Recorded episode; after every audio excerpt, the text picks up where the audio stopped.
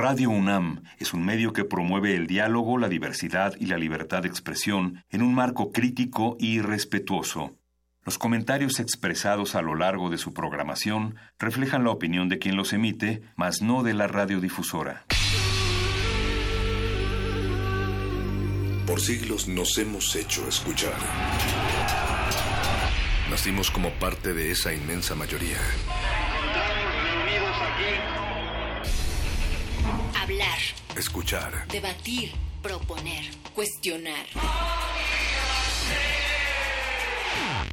Está en nuestra naturaleza. Seamos instrumentos de conciencia de nuestro pueblo. Usamos el sonido porque atraviesa obstáculos. Muros. Fronteras. Nosotros somos. La resistencia.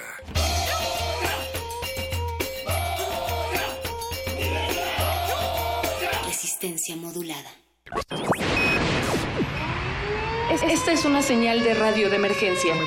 Un peligroso virus sónico ha escapado y es de alto contagio. Los infectados pueden presentar síntomas como movimiento repetitivo y veloz de la cabeza, crecimiento acelerado del cabello, oscurecimiento del alma y hablar así. La enfermedad está contenida, pero no está bajo control. Resistencia modulada presenta Metálisis. Solo música blasfema.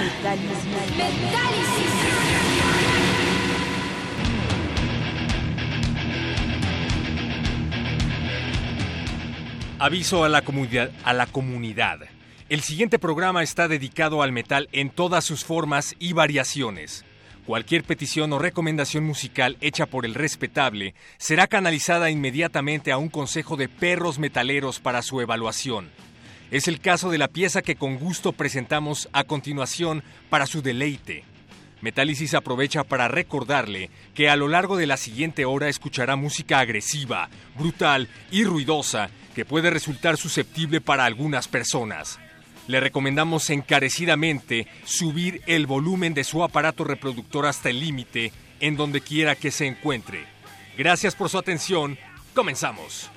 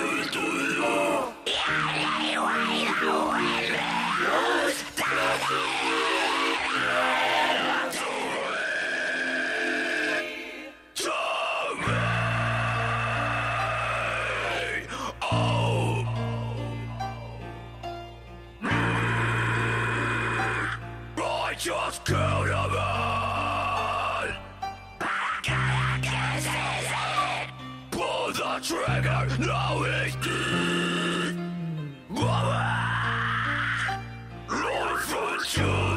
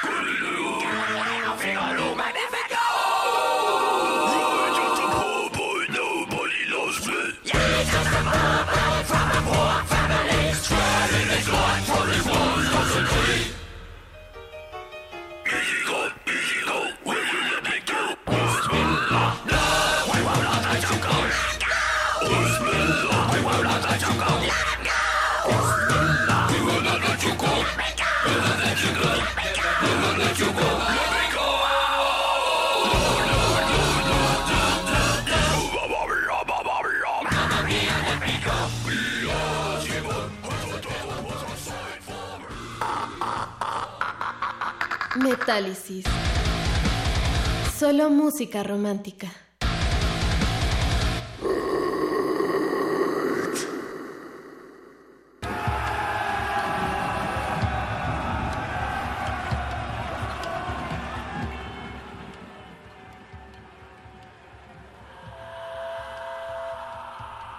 Nos han estado pidiendo muchísimo, muchísimo esta canción de Queen por alguna extraña razón durante las últimas dos semanas, pero nosotros complacemos a nuestro público y es que nos encanta Queen y sobre todo esta versión inédita de Bohemian Rhapsody.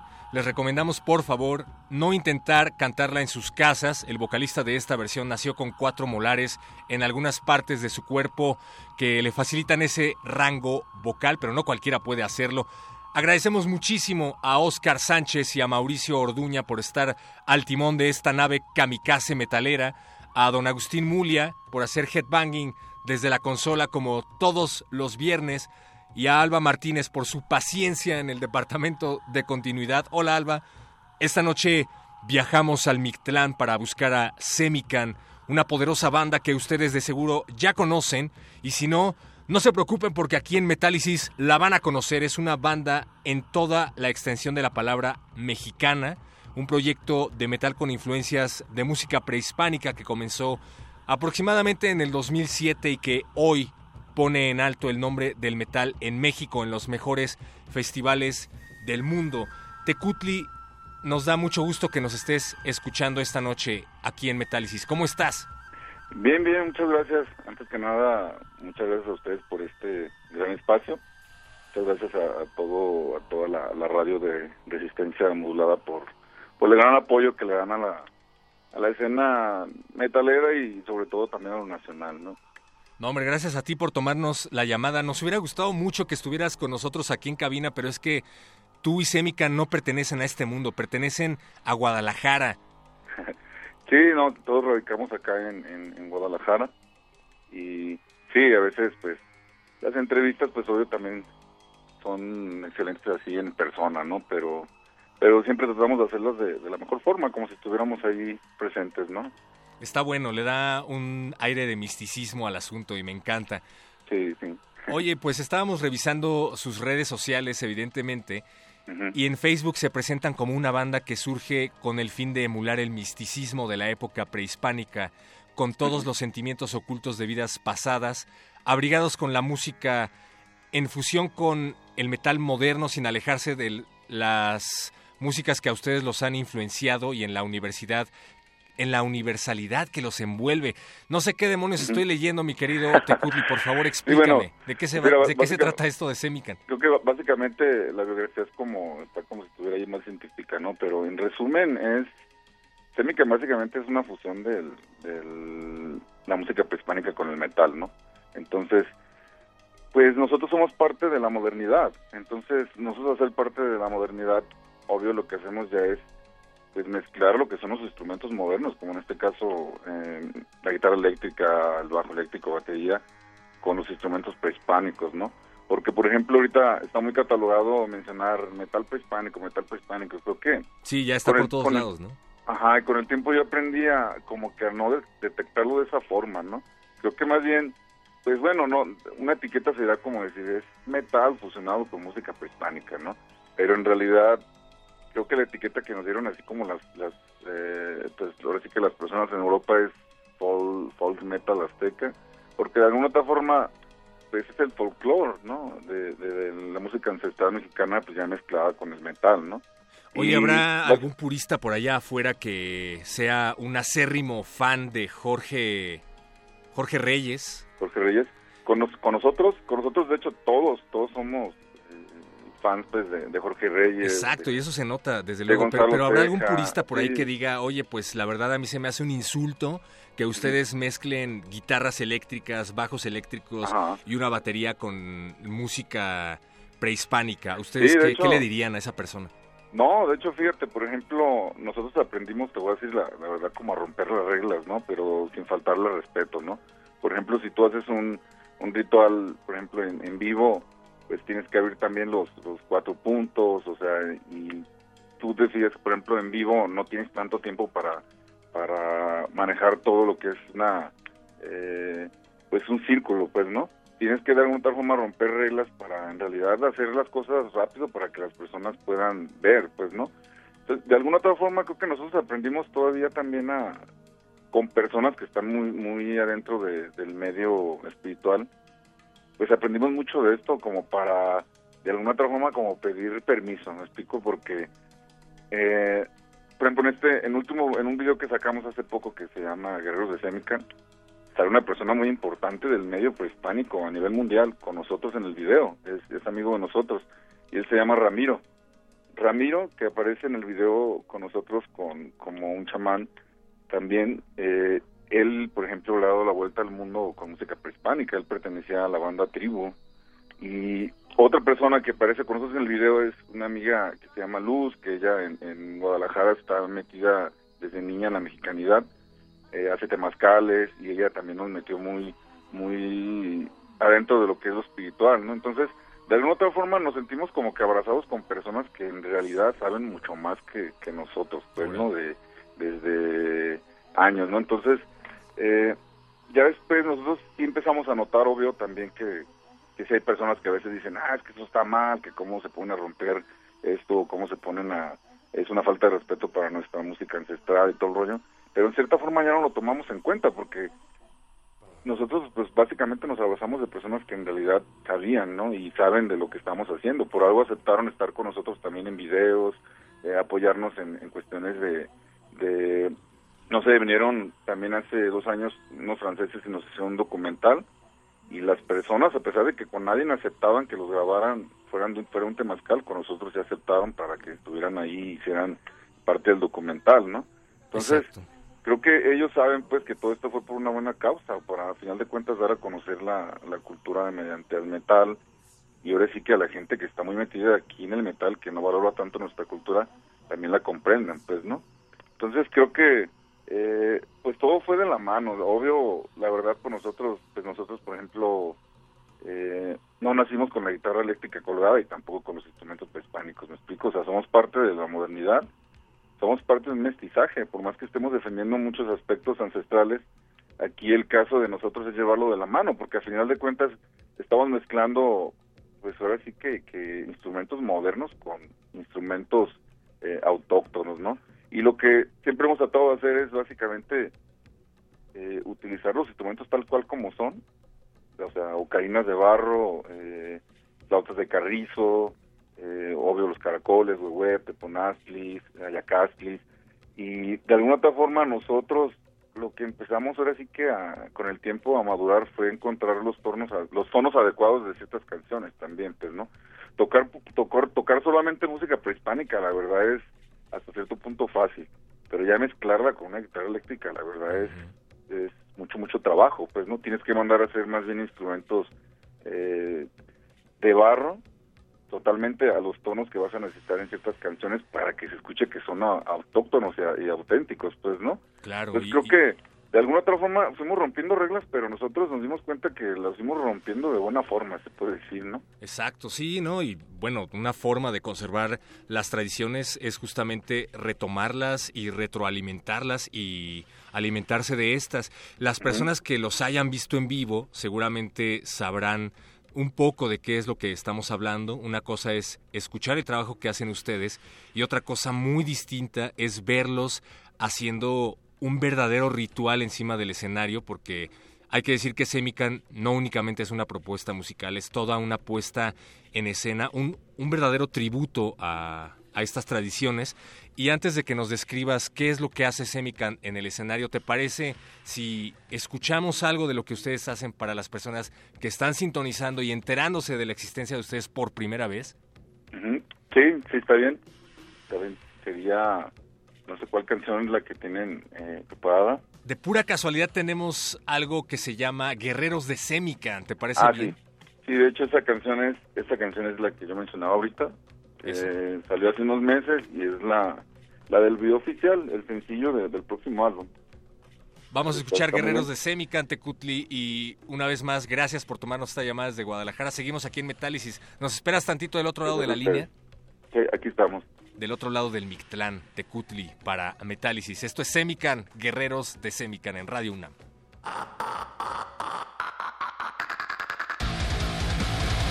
Metálisis. Música para tu fiesta.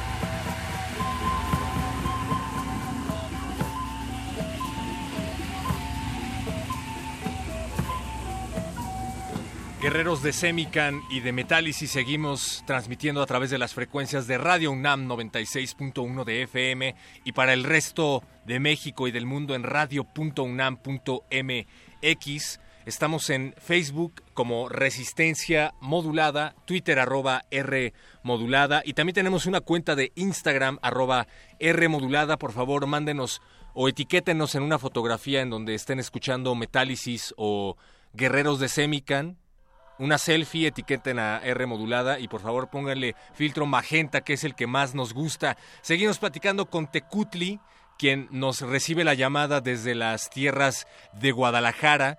Muchísimas gracias, Tecutli. ¿Sigues ahí? Sí, aquí estoy. ustedes.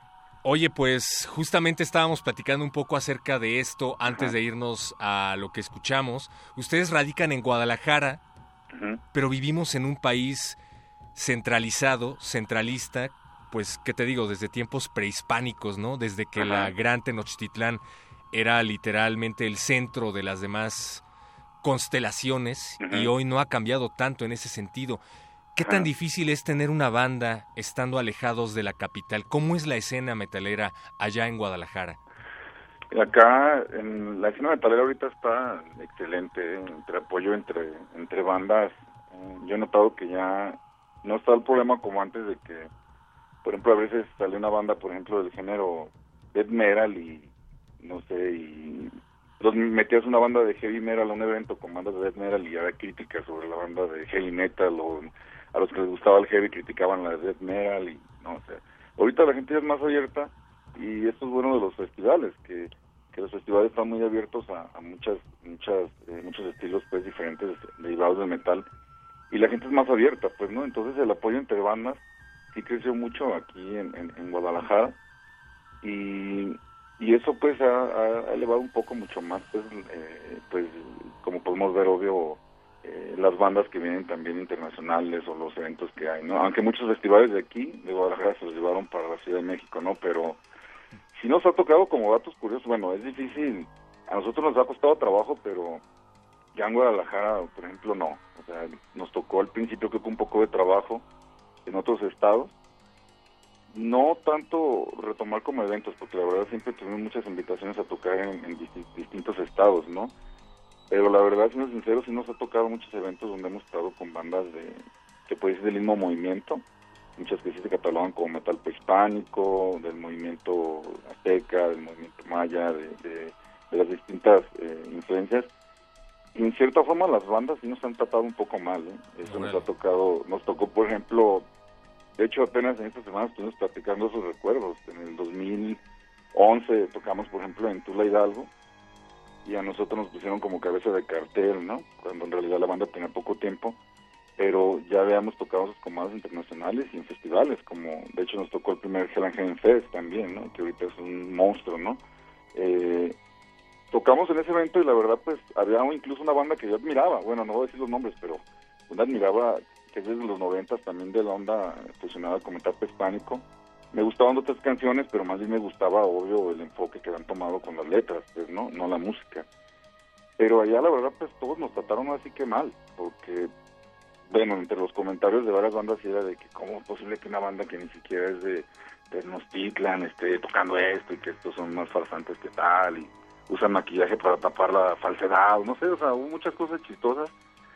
A última hora nos pusieron a tocar hasta las cuatro y media de la mañana, de hecho es el evento donde más tarde hemos tocado, y esto fue porque las bandas en vez de tomar su, horario de tocar 45 minutos, hubo bandas que tocaron incluso una hora y media y repitieron canciones y, Mira. y la verdad, eh, pues era así que la palabra, pero sí estábamos encabronados, ¿no? O sea, fue tocar cuatro y media de la tarde, pero yo con el tiempo empecé a aprender de, que con esos detalles la banda crecía más. Me explico, o sea, ese día lo que nos llamó la atención es de que toda la gente se esperó hasta las cuatro y media para verlo. Y la gente, nosotros cuando terminamos de tocar, que pasaba de las cinco de la mañana, porque el lugar tenía permiso esta tarde, seguía pidiendo más canciones y obvio el apoyo de la gente fue incondicional. Entonces eso fue lo que fue provocando que la banda creciera mucho más, ¿no? Porque ese día la verdad ahora sí que nos tocó como muchas bandas, ¿no? O sea, el organizador se escondió, no nos dio el dinero que faltaba, no nos dio el hospedaje, y, tú sabes, ir desde Guadalajara hasta, hasta Hidalgo, o sea, es, son gastos también, Entonces, a final de cuentas se nos pasó muy mal, pero la gente se dio cuenta de todo y, la banda fue creciendo, ¿no? Incluso también en otro evento que tuvimos en la Ciudad de México, nos quedamos llegar pues a convivir con las bandas y en realidad pues nos tachaban así como de, así que como de que de ojetes, ¿no? Cuando en realidad nosotros a lo que íbamos era a tocar y a convivir, pero no. Pero creo que todo eso fue haciendo que todavía a mí me, me se me hiciera como que más eh, fuerza pues para sacar todo esto más adelante y yo dije, bueno, si si a muchos no les parece lo que hacemos, pues yo la verdad, yo nunca me he visualizado en estar, por ejemplo, tocando nada más en México. O sea, yo desde que formé Semican, eh, el baterista Tipoca y yo desde que formamos, la verdad, la visualización, bueno, lo que visualizamos fue decir, ¿sabes qué? Semican tiene que estar un día en Europa y sin necesidad de entrar a un concurso, por ejemplo, a Wacken, pues, ¿no? Exacto. Tecutli, Y- y yo dije, no te yo- puedo creer, parece que me estás hablando de otro país. No, no Sí, puedo o sea- creer que lo que me estás diciendo ocurra en México, pero, pero estás tocando un tema muy importante, el malinchismo. Muchas, muchas de las bandas malinchismo. mexicanas que se presentan en este país tienen las dificultades que nos estás narrando, las dificultades que ya todos conocen y es justamente en el extranjero en donde su trabajo es mucho más valorado, ¿no? Invariablemente, creo que eso, como bien lo- lo estabas haciendo, pues tenemos que hablar de Backen, Backen Open Air, el festival de metal por excelencia a nivel mundial, en donde ustedes ya se han presentado, en Francia también, ¿no? En, Sí, en un festival francés en muy Dauno, importante. Tocamos en el Festival Dauno y En Francia. Y Háblanos la de esa experiencia, de- ¿cómo fue el camino para llegar a Backen para empezar? Sí, mira, yo creo que el, el camino básicamente fue por lo que iniciamos ahora sí que a raíz también de, de los de con las bandas internacionales que empezamos a tocar en alrededor de México, ¿no? Por ejemplo, porque muchas personas sí decían, ah, pues hay bandas que tienen más tiempo y, y ¿por qué no los, no los invitan al Wacken y tal, ¿no? Siempre- es como tú dijiste ahorita, manichismo, en realidad yo siempre he querido que, por ejemplo, las bandas mexicanas sobresalgan, o sea, que vaya una banda de metal sinfónico, que banda, vaya una banda de black metal mexicana, que vaya una banda de death metal, de trash, de todo. El problema en México que yo he notado es de que si va una banda de heavy metal, como ha pasado, por ejemplo, con Jet Jaguar, a muchos les gusta y pues obvio a otros no les va a gustar, no, no a todos les tiene que gustar. Pero las personas que no les gusta terminan, por ejemplo, criticando esa banda y en vez de recomendarla a otras personas, le critican tan así de afectar a la banda y afectar a las personas para que no la escuchen. Entonces, aquí el punto es de que cualquier banda tiene derecho a ir, sea el género que sea, porque no puedes comparar una con otra, o sea, todas las bandas somos diferentes y ojalá se abrieran las puertas para todos los, los géneros, ¿no? Aquí con nosotros lo que nos abrió la, la puerta mucho, obvio, fue la, la mezcla de la cultura, la mezcla, obvio, de la, de la fusión hispánica y el folk, que le gusta mucho en, Europa. Y en, en todo lo que hemos platicado también, por ejemplo, con personas en Europa, lo que le llama la atención es de que, obvio, no llegaron ya escuchando una banda, por ejemplo, decir, bueno, viene una banda de death metal, viene una banda de thrash, viene una banda de tal, ¿no? A nosotros no nos encasillaron como en un solo género, sino que ya escuchaban algo diferente, pues, ¿no? Incluido, incluyendo las bandas de folk europeas, que también ya muy común las ven, las ven, y de repente llegar una banda totalmente diferente, eh, haciendo rituales eh, aztecas, manejando instrumentos que nunca habían escuchado y todo esto, pues obvio se les hizo, eh, ahora sí que de otro mundo, pues, ¿no? Claro, y cuando dices Sí. que es un sonido diferente, yo te doy por completo la razón, porque de eso podemos platicar regresando en el siguiente bloque. Hay, como dices, varios proyectos que tienden al mismo tipo de música, pero que suenan muy parecido, y estoy hablando específicamente Sí. del black metal, ¿no? Ah, sí, sí, hay muchas, hay muchas bandas de, en realidad de black metal. Oh, y fíjate, ahorita Y, y- con una ideología además bien extraña, pero vamos a Sí. platicar eso en el siguiente bloque, ¿te parece, mi querido amigo? Sí, ok, ok. Querido Tecutli, vamos a escuchar esto que tú mismo nos acabas de recomendar. Se llama Yaotecatl, de una banda que se llama Semican. Por favor, cuéntanos al respecto. Sí, esta canción es la que abre el álbum del 2012. Estamos en el Valle de los Muertos, que es Ticatec, Pacmic, Tláhuac. Yautecas en el náhuatl significa guerreros. Así que básicamente esta canción está hecha para, para todos los guerreros mexicanos. ¿no? Entonces vamos a escuchar Yautecas. De Semican, aquí en Metálisis de Radio UNAM. Y recuerden que estamos en Facebook como Resistencia Modulada, Twitter arroba R Modulada y en Instagram como arroba R Modulada. Gracias, Tecutli. En un momento regresamos. Gracias Esto es Semican, Yaotecatl.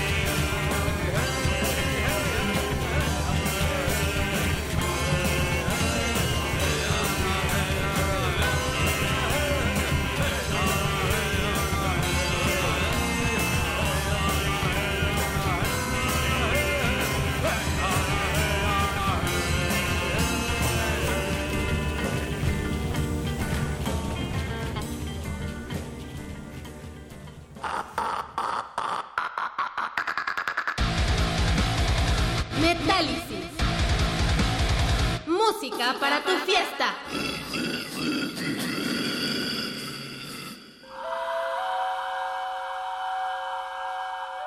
Seguimos viajando a las profundidades del Mictlán a través de las frecuencias de Radio UNAM 96.1 de FM y queremos agradecer muchísimo a todas las orejas metaleras que están del otro lado de la bocina, como la de Pablo Extinto, que dice que se está dando un viajezote en el metrónomo y que la gente lo ve bien tranquilo, pero que sus oídos se están estallando aquí en Metálisis. Y agradece muchísimo que estemos poniendo música de Semican, dice que está brutal. Saludos Pablo. También queremos saludar a Mauricio Rodríguez que nos sintoniza todos los viernes. A Vania Nuche que está muy entusiasmada con este programa por la temática porque no sé si ustedes hayan escuchado un programa llamado Calme Cali que se transmite todos los martes a partir de las 10 de la mañana, 10 y media de la mañana. Ustedes escuchen Calme Cali y sabrán que tiene muchísimo que ver el tema que estamos abordando esta noche aquí en Metálisis con el que se aborda ahí, porque hablan de lenguas originarias y también saludos a Luis Sea Ramírez que nos saluda desde Tijuana. Tecutli, ¿sigues del otro lado del Mictlán, del otro lado de la línea? Aquí estamos. Oye, pues es, te, te, saludan de todas partes, ¿cómo ves? Sí, no, muchas muchas gracias a todos por, por escucharnos y, y qué bueno que pues, la radio tiene mucho alcance, ¿no? A diferentes estados pues esperemos siga creciendo mucho más, ¿no? Es muy difícil ahorita encontrar programas de metal tan abiertos, ¿no? Oye, ya tienes una invitación, otra invitación aquí en Radio UNAM. Sí. Te quieren invitar a un programa llamado Calme Cali. Sí, está, eh, estamos todos puestos. Jueves a las 10 de la mañana. No. Jueves, por favor, Jueves te equivocaste, Tecutli. Sí, sí, estamos, estamos puestos para, para los días que, que necesiten las entrevistas y digo, igual si podemos hacer que sean más integrantes también, al mismo tiempo pues nos podemos poner también en, en ahora sí que en sintonía todos al mismo tiempo, ¿no? Claro, muchísimas gracias, Teculti. Pues aquí, aquí estamos para eso.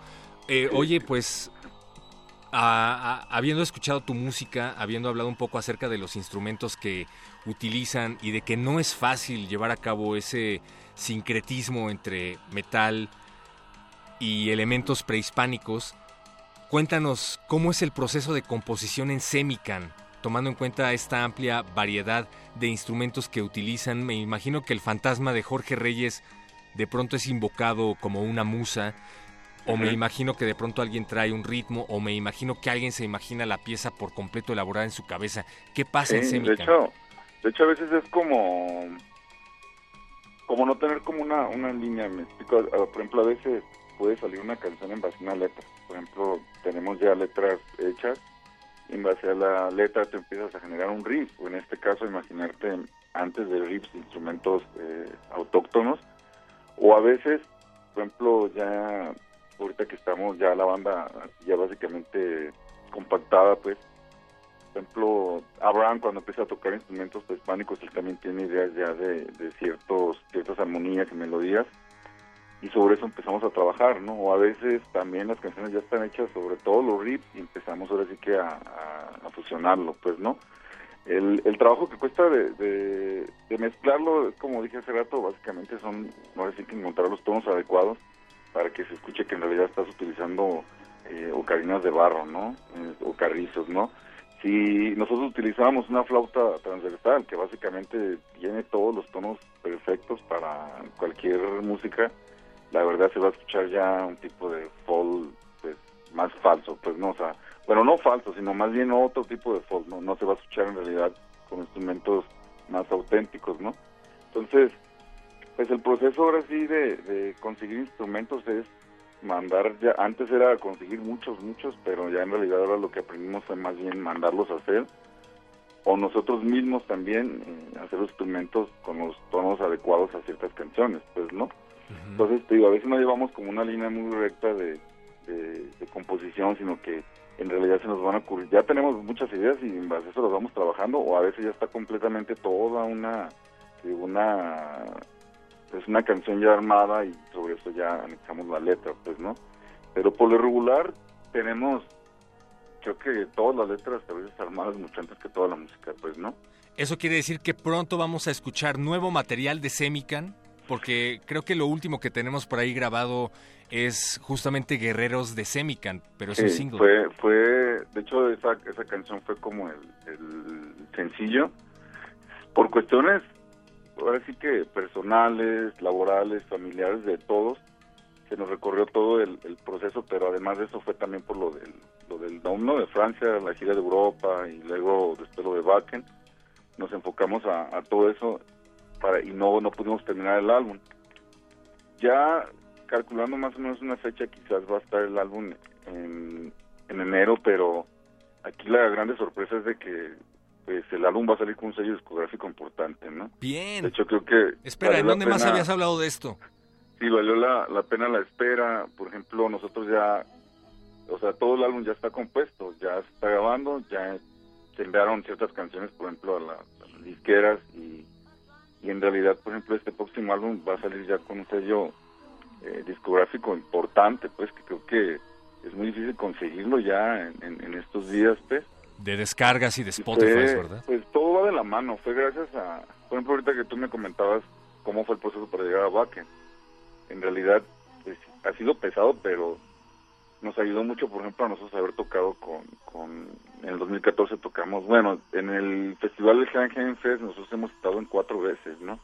Pero tuvimos la fortuna de estar en el primero y desde allí el, el, el Semican se hizo más conocido empezamos a tocar en los otros, pero por ejemplo en el 2014 tuvimos la oportunidad de tocar con, con Amon Amar, eh, abrimos Amon Amar en Guadalajara, incluso ellos estuvieron todo el tiempo con nosotros, o sea, yo cuando dije Amon Amar, o sea, Bob y la lírica son totalmente vikingas y pensamos que iban a ser un poco medio pues especiales eso no, ellos estuvieron todo el rato con nosotros platicando y preguntándonos de los instrumentos, tocamos ellos estuvieron atrás, los ingenieros de ellos nos estuvieron allá apoyando también y todo el rollo. Y ese evento la verdad fue inolvidable, o sea, nos fue excelente porque mucha gente que todavía nos conocía bien nos vieron y ahora sí fue como que algo eh, llamativo, fue ahora sí los vikingos y los aztecas en un escenario, ¿no? De hecho fue parte como de la mercadotecnia de ese evento y Amon Amar estaba encantado con nosotros, ellos publicaron hasta una fotografía en su Wow. Facebook, en su Facebook, por ejemplo, diciendo que por fin conocieron unos aztecas tocando metal azteca, pues, ¿no? Después de ahí, incluso ellos nos dijeron que por qué no hemos tocado en festivales paganos de Europa. O sea, dijimos no tenemos manga y no tenemos eh, una disquera, ¿no? O sea, sí queremos, nada más que no es tan fácil. Sí, no, ¿no? fue, entonces, pero nosotros ya nos movíamos y nos movíamos, pues, ¿no? Y después nos invitaron a tocar, por ejemplo, con, le, le abrimos a El Beiti, que El Beiti es de las bandas de los mozos ahorita del folk metal también. De hecho, ellos también se aventaron todo el show ahí con nosotros, ellos también nos apoyaron, nos promovieron por allá en Europa y, y todo.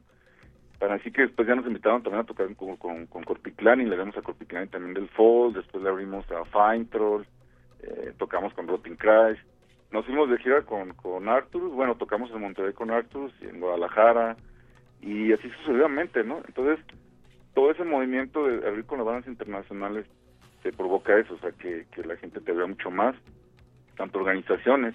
Entonces, también ya el golpe fuerte para que nosotros fuéramos a Europa fue un documental que nos hicieron hace poco más de dos años. Eh, nos escribieron unas personas de Francia y dijeron, queremos ir a, somos parte de un movimiento que hacemos documentales de ahorita de lo del folk metal y queremos ir a Guadalajara a hacerles un documental. ¿no? Nosotros al principio pensamos que era broma porque dije, bueno, van a venir de, van a venir de Francia a estar aquí con nosotros dos semanas y media. Y dije, ¿en serio? Tal, vinieron desde allá, el documental lo pueden encontrar por ahí en, YouTube. Estuvieron con nosotros dos semanas y nosotros los estuvimos llevando, obvio, a que conocieran partes de Guadalajara, estuvieron con nosotros en los ensayos, fuimos a- los llevamos a temazcales que ellos nunca habían visto eso, o sea, los llevamos en, distintos lugares importantes de Guadalajara. Y básicamente fue hasta una inversión, me explico, o la verdad, a pesar de que ellos vienen financiados con su con el movimiento de su televisora, pues la verdad eso de llevarlos pues que a comer, que tal, fue básicamente todas las semanas, ¿sí? dos semanas, y sí fue una inversión, pero nosotros decíamos, pues ¿qué tiene? O sea, es gastar, gastar, pero sabemos que esto vale la pena, es un documental que, que nos va a ayudar después para para que nos vean allá. Entonces ellos nos decían, este documental va a salir en Francia, va a salir en la televisión francesa, los va a ver mucha gente, los va a ver organizadores y nosotros venimos especialmente para hacer esta entrevista, ¿no? Y estar con ustedes. Entonces, La verdad estuvo, estuvo excelente porque a raíz de ese documental se empezó a agregar luego mucha gente, mucha gente a la página, ejemplo, gente de, de Francia. Tan así que obvio, gracias a ese documental, cayó por, ob- obvio te investigan, o sea, los de Download no fue así casualidad, ellos investigaron con qué banda hemos tocado, investigan con, cuál- con- en qué movimiento te has movido, cómo cómo se, se ve la banda, por ejemplo, también en vivo y todo. Si eres Porque sindicalizado y esas entrar, cosas. entrar a un festival de esa magnitud directamente al cartel, la verdad es que es imposible porque todas estas bandas entran por parte de la disquera. O sea, en, en Down no es lo mismo. O sea, por ejemplo, llega Nuclear Blast y ellos meten sus 15 bandas. Y dos, tres bandas que sacaron un disco, eh, Century Media mete las suyas. Entonces tú entrar como una banda mexicana y que no tienes una disquera, la verdad es prácticamente imposible, ¿no? Entrar directamente un cartel así Claro. porque también en Wacken ya sabemos la magnitud que es, o sea, está la batalla de bandas en todos los países que ellos dan, dan permiso y meter una banda directamente al cartel sin que tenga disquera, la verdad es, es casi imposible, por eso fue un gran, pues un gran logro, pues, ¿no? Claro, y lo, y lo seguirá siendo porque creo que hay muchísimas, muchísimas cosas que se, pien- se vienen para Semican. Queremos enviarles un abrazo muy fraterno desde las cabinas de Radio UNAM, desde aquí, desde la capital, desde la CDMX. Un abrazo metalero, hermano Tecutli. Muchísimas gracias. El tiempo se nos ha venido encima, pero pues antes queremos, antes de que se vayan a Europa, queremos saber en dónde eh, podemos verlos, los que todavía vivimos aquí en México y pensamos pasar un tiempo aquí. Sí, de hecho, ahorita, por ejemplo, sí tuvimos unas, unas invitaciones a, a varios estados, pero a raíz de lo del, de lo del disco, ya no quisimos ahorita agarrar fechas antes de que terminara el año para terminarlo, ¿no? Porque fue el retraso que tuvimos, ¿no? Y, y como saben por ahí, no sé si se enteraron, por ejemplo, otra vez tuvimos la invitación de nuevo a... Bueno, ahora vamos a tocar en el festival que se llama Back in Winter Night. Sí, Bakken.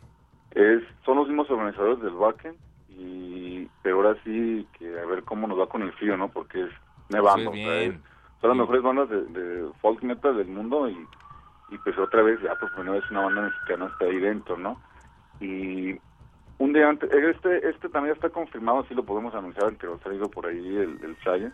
Eso. Vamos a tocar un día antes de tocar en Alemania, vamos a tocar en un festival que se llama Cernunos, que es el mejor festival de Francia también, es un Pagan Fest. Y vamos a tocar un día antes ahí en Francia y de ahí partimos a Alemania, Winter. Hola.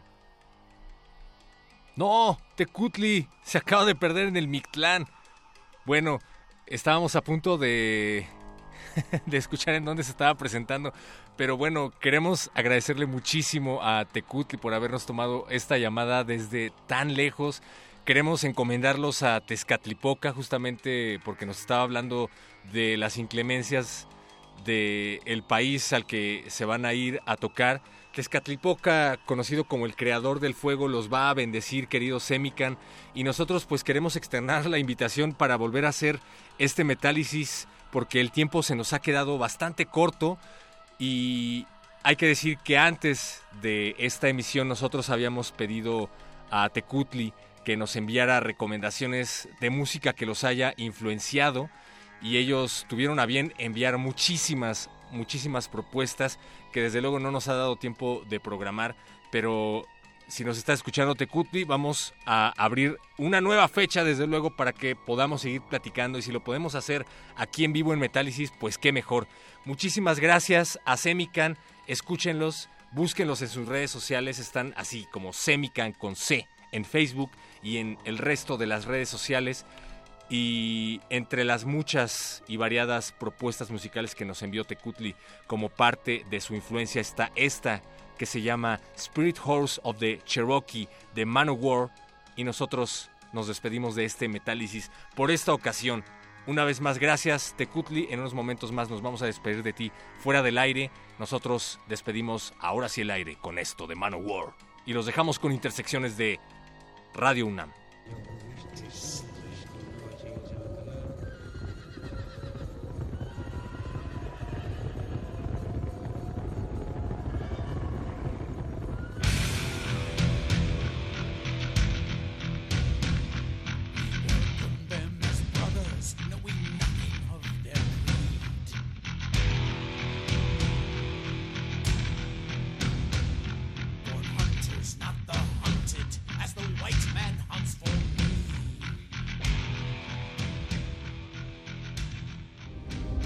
Resistencia modulada. Hace 50 años, en distintas partes del mundo, los jóvenes tomaron las calles en busca de cambios políticos y sociales. El mural se inauguró con un mitin en el que se apeló a la responsabilidad de los estudiantes hacia el pueblo y se hizo un recuerdo del compromiso histórico de este movimiento. Escucha en descargacultura.unam la crónica documental Este día en 1968. El Museo Nacional de Arte abre sus puertas a la exposición Saturnino Herrán y otros modernistas. La muestra reúne 86 piezas entre pinturas, dibujos, fotografías e impresos, las cuales representan un recorrido por las etapas de producción del artista. Complementan la exhibición obras de Alberto Garduño, Alfredo Ramos Martínez, Ángel Zárraga, Francisco Goitia y Germán Gedovius. Saturnino Herrán y otros modernistas se puede visitar en el Museo Nacional de Arte, calle Tacuba número 8, Centro Histórico. Somos tu acervo, tu memoria, tu identidad, tu patrimonio, tu cultura, tu cine. Somos la Filmoteca UNAM. Para cinéfilos y público en general, preservamos y difundimos los materiales fílmicos de la memoria histórica del país.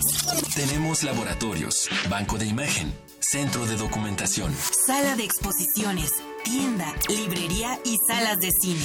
Visítanos en el Centro Cultural Universitario, el Cinematógrafo del Chopo y Casa del Lago. O accede desde tu computadora a nuestro cine en línea y museo virtual. Estamos en Facebook, Twitter e Instagram. Filmoteca UNAM. Reconocimiento UNESCO Memoria del Mundo 2017.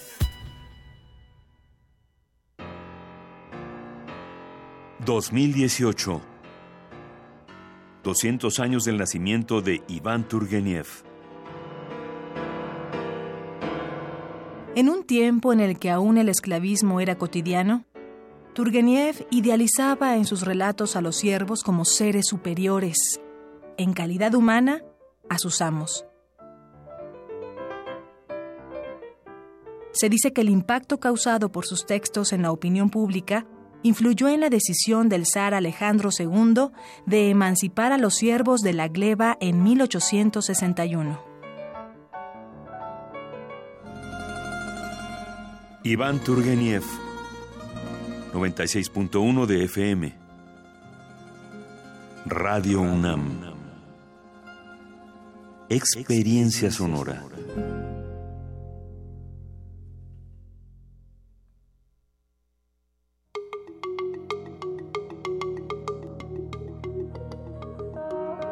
Los sonidos se mezclan, coinciden, engendran música para la vida.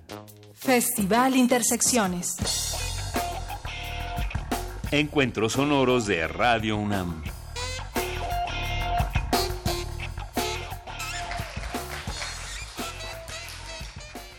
Ya llegaron sus ricos y deliciosos tamales musicales calientitos y sabrosos, una mezcla de maíz, cerveza y manteca. Llévele, llévele. Tenemos de son, guajira, swing, danzón, una auténtica demostración de música chilanga. Con ustedes y con nosotros, Cato, el Isra, Tirbok, Almagrande, Torso, el Richard y Eduardo Ramírez. Ellos son los tamales.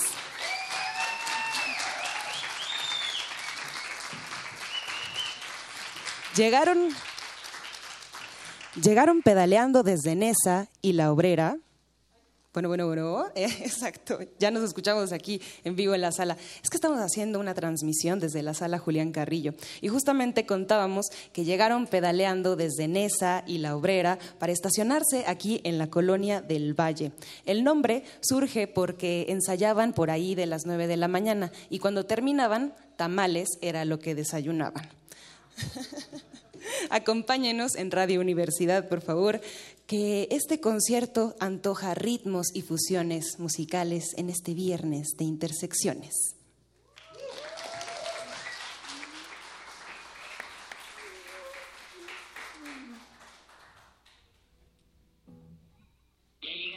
Ricos y deliciosos tamales oaxaqueños. Acérquese y pida sus ricos tamales oaxaqueños. Pida sus ricos deliciosos tamales. Tamales oaxaqueños, tamales Hola, ¿qué tal? Muchas gracias por estar aquí. Un aplauso para ustedes, por favor, por venir.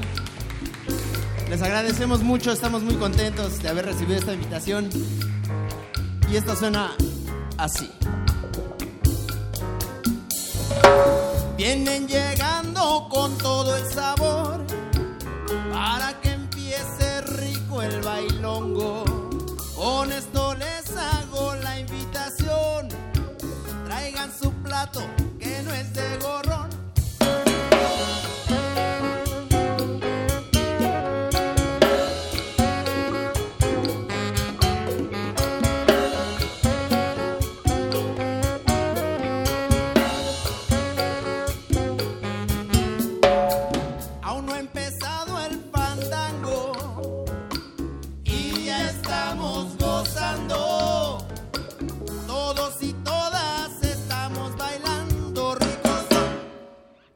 Tamales, como no.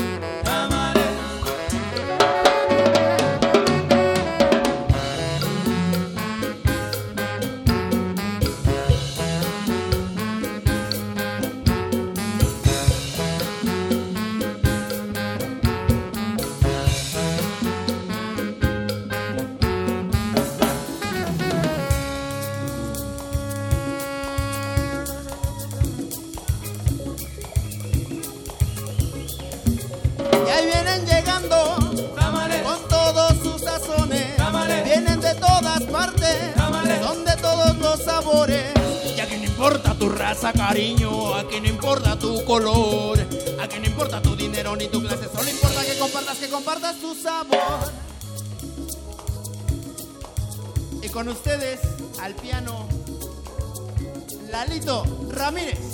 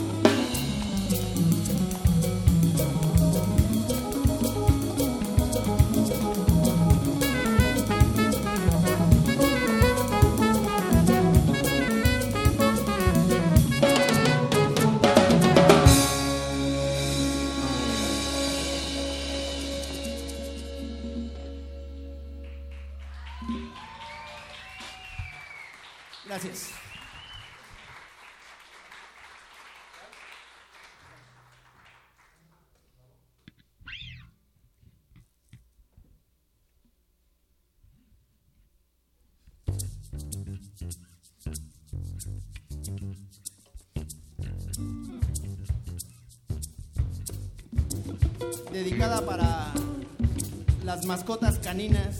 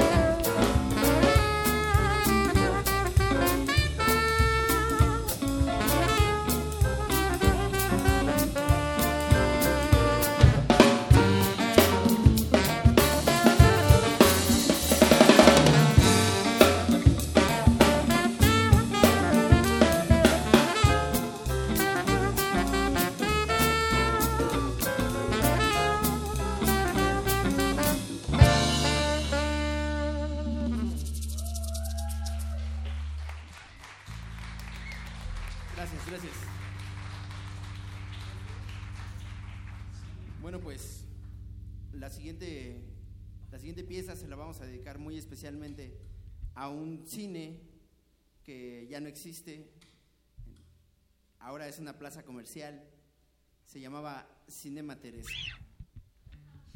Los, los que lo hayan conocido o sus papás les hayan platicado entenderán el referente.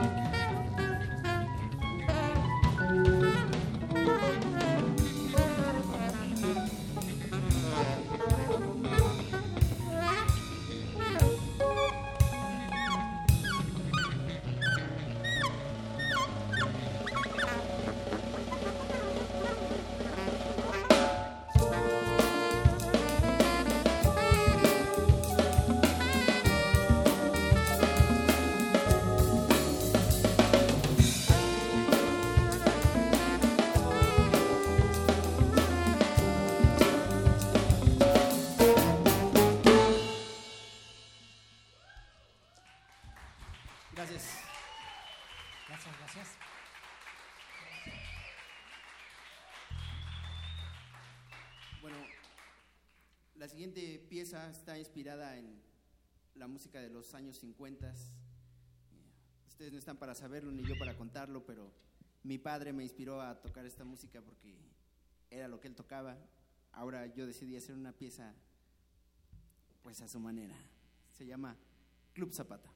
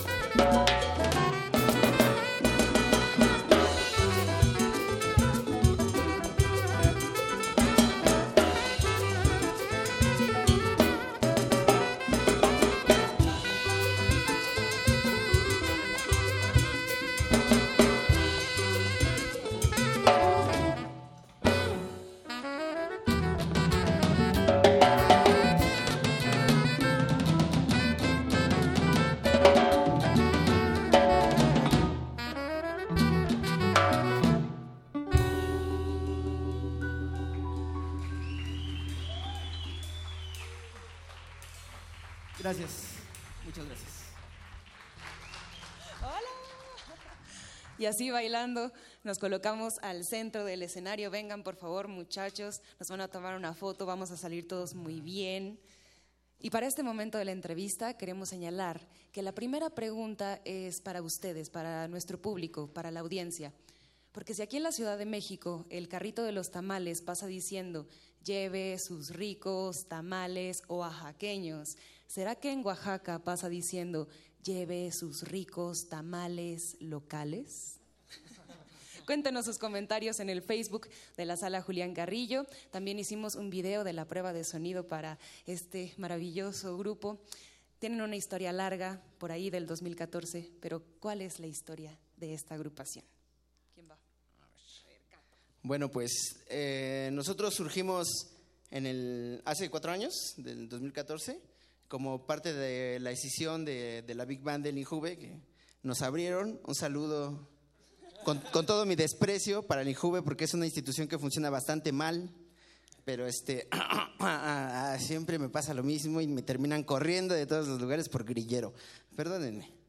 Pero bueno, eh, lo que sucede es que nosotros, eh, Israel, Víctor y yo, y otro integrante que ya no está ahora, este, fuimos, como se dice coloquialmente, abiertos del IJUVE.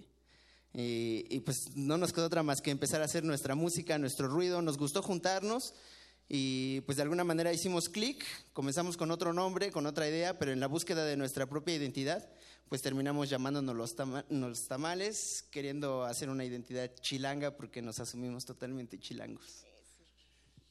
El neochilango que también alguien dijo por acá.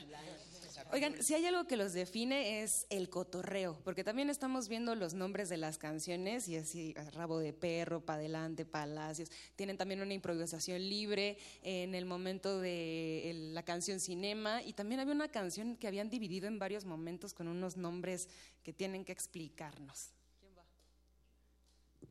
Bueno, esa canción que está en tres movimientos la basamos en, en la música académica. Nosotros estudiamos, bueno, algunos de nosotros en la Facultad de Música y teníamos la idea de mezclar un poco lo que aprendíamos en la academia con la música popular.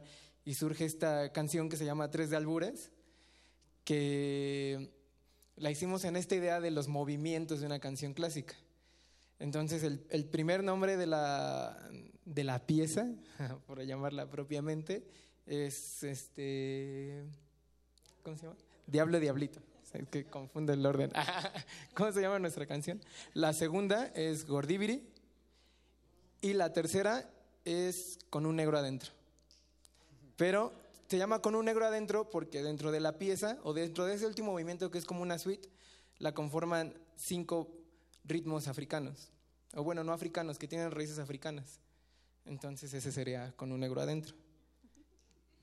Escucharán de todo con estos muchachos. De repente en el mismo tema le meten un ska, hasta funk también tienen. La pregunta también para ustedes es, ¿a qué les suenan los tamales? Tienen un disco que aquí tengo en mi poder y lo que nos llama la atención de este disco es el carácter independiente. También nos cuentan que lo mandaron a imprimir con alguien que hace piratería. Entonces, hay poquitos ejemplares, sin embargo, podrán escuchar más de los tamales si se acercan a sus redes sociales y a su próxima presentación, porque también dicen que más se armó la fiesta para este concierto que la fecha. Entonces, ¿dónde estarán próximamente? Bueno, pues tenemos algunas fechas, pero la más cercana ahorita es el 23 de noviembre en el Foro 86, muy cerca del metro Nesa. Después tenemos un, acústico en un lugar que se llama el, Carliño, pero ese es en diciembre. Y de las demás, pues ya son para el otro año, así es que más bien ya les estaremos informando por medio del, del Facebook. Y pues aquí casi todos nos conocen personalmente. Entonces, si nos, si nos mandan un WhatsApp, les contestamos sin bronca. Y bueno, también ustedes muchachos de este lado quieren mandar saludos, estamos transmitiendo en vivo desde Radio UNAM para el resto del mundo. Claro que sí, pues yo quiero mandar un saludo a toda la universidad, a nuestra máxima casa de estudios, de la cual varios de nosotros provenimos, hasta como para echarnos un Goya, pero bueno, también quiero mandar eh, saludos pues a todas nuestras familias, a todos los que están aquí, que nos hacen el favor de hacernos un espacio en su agenda y estar aquí también, pues para todos ustedes un agradecimiento enorme y pues contamos con su apoyo, que es básicamente pues lo que nos hace seguir adelante. Muchas gracias.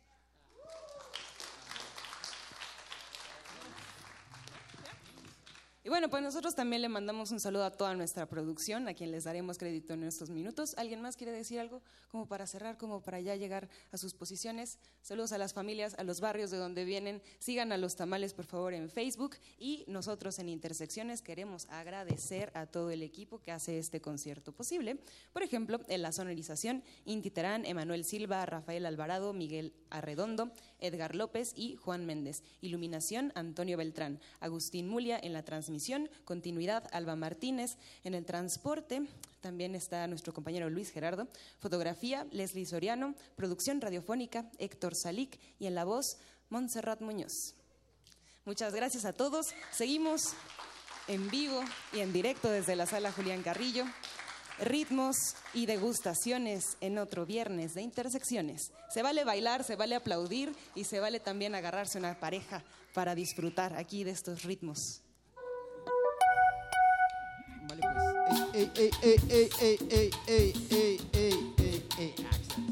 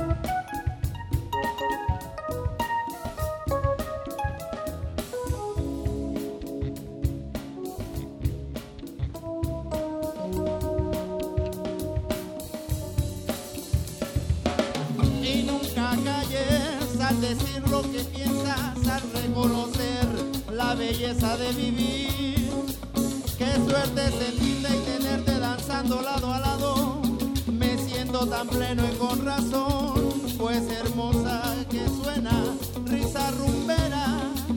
Ansiosa danza mi cadera sin control al vibrante contratiempo que el tiempo nos envuelve. Generosa esa composición tuya de líneas curvas que se derriten a tu alrededor. En olor a mango, un delicioso sabor de tu piel madura. Ardor quema mis labios,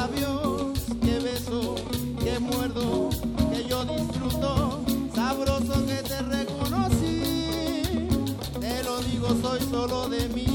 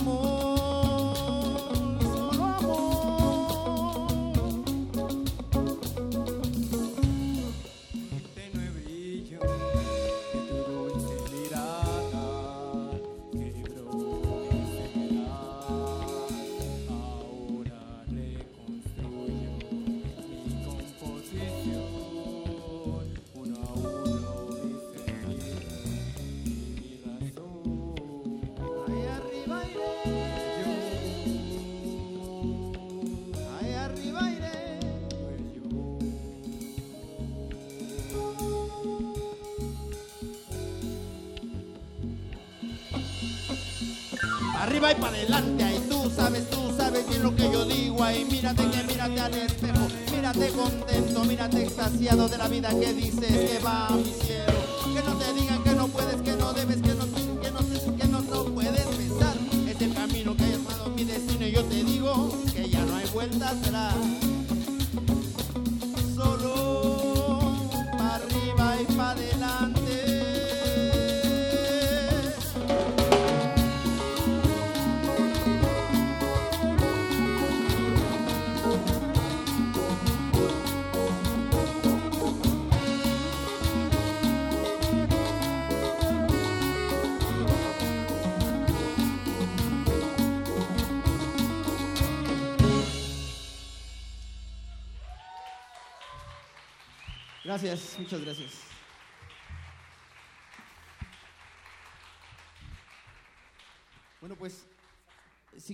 hacer un paréntesis breve para agradecer porque esta pieza no es de nosotros. Esta pieza es de, un compositor de la Facultad de Música. Se llama Nefi, pero no, no lo veo por ahí. Nefi, ¿no quieres levantar tu mano? Si estás... Ahí está, por favor, un aplauso para Nefi. Eso. Gracias. Muchas gracias.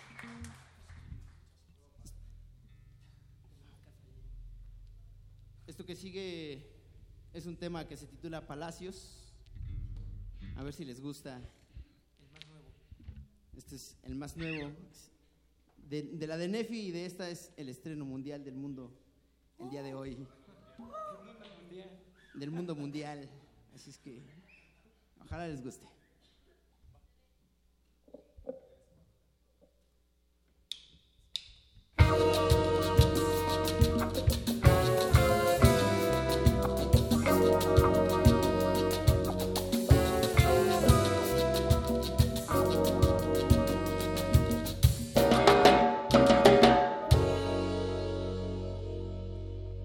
Vamos caminando entre antiguos palacios, por casas caídas y basura en la esquina, soñando día tras día con tener una vida digna, luchando sin descanso por una vieja utopía.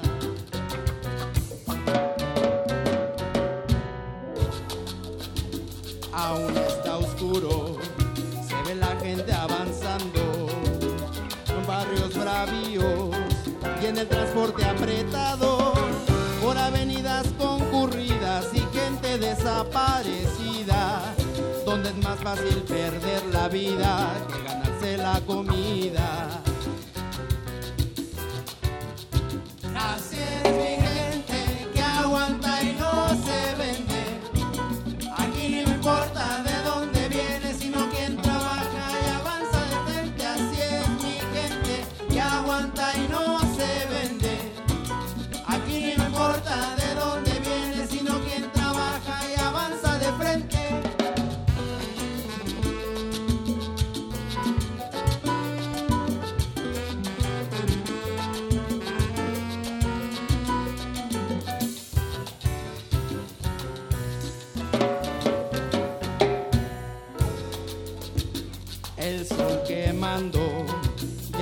Trabajando y de pronto la lluvia que te agarra viajando.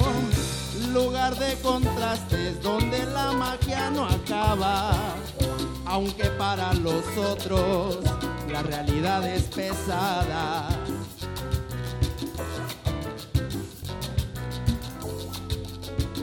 Un monstruo en concreto que se hunde en el suelo. Acá no se paga por su trabajo, se paga por dar el alma. Aunque la gente aguanta, también la paciencia acaba. Llegará pronto el momento de cambiar la balanza.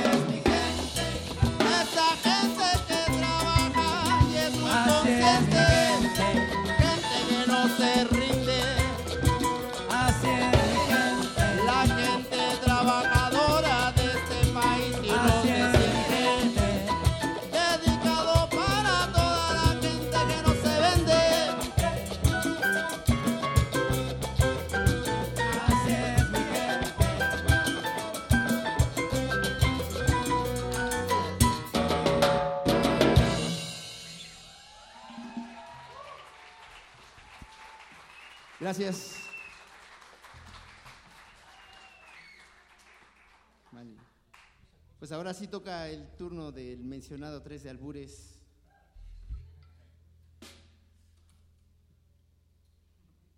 Así que los cachan. Sí. El que la agarró, la agarró y el que no la agarró, pues de la mano se le escapó.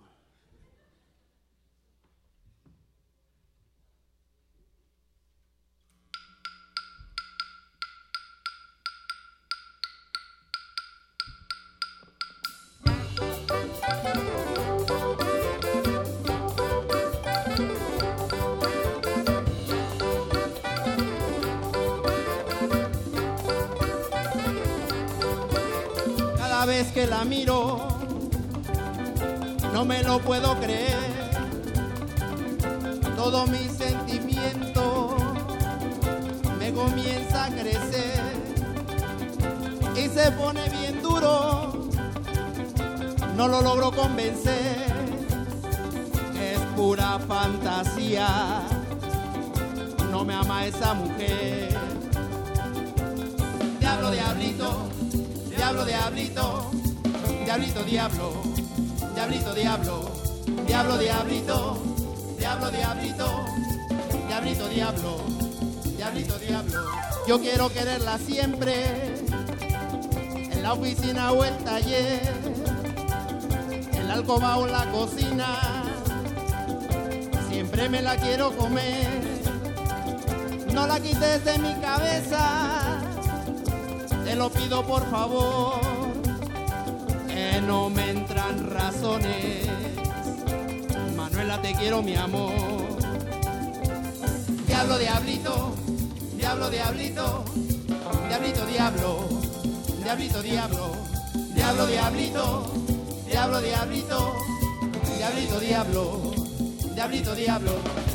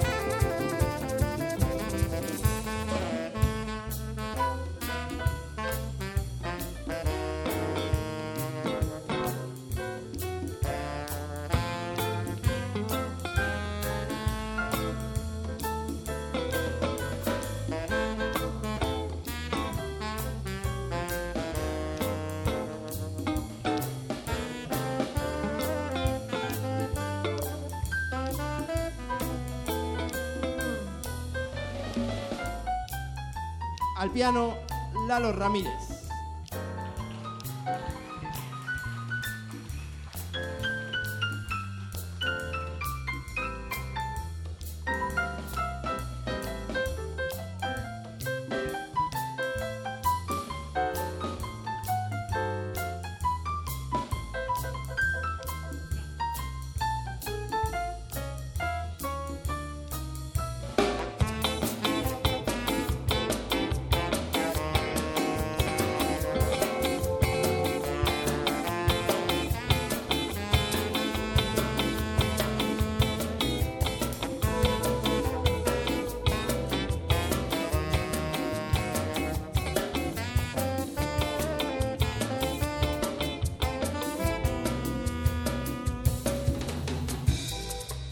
guitarra Israel Hernández,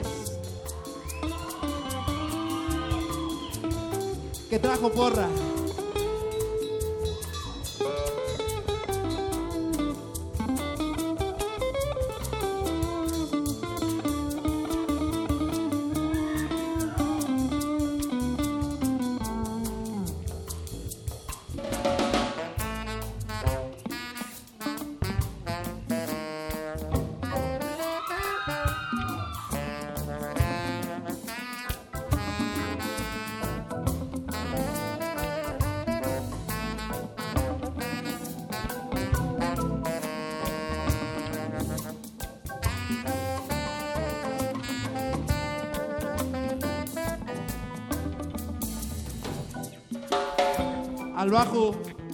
Gándara Moreno.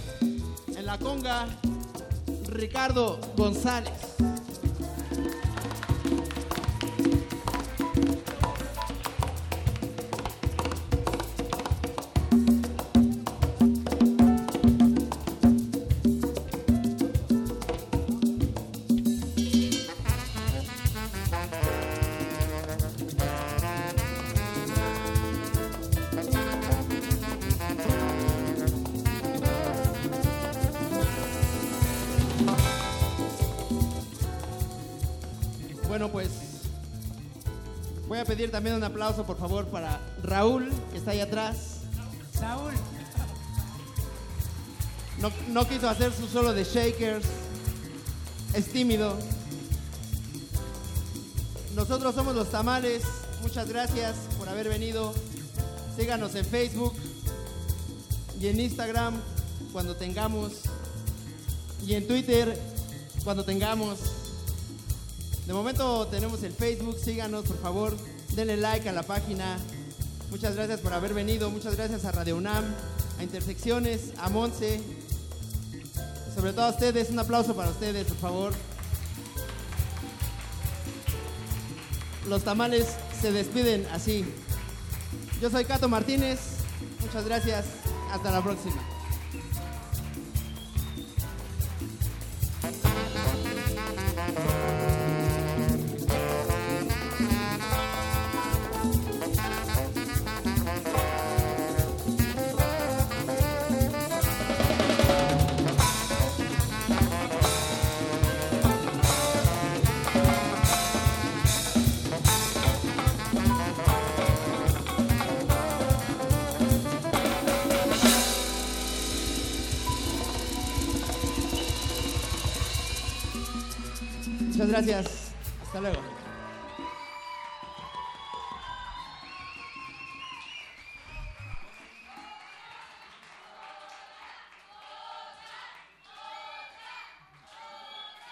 Gracias.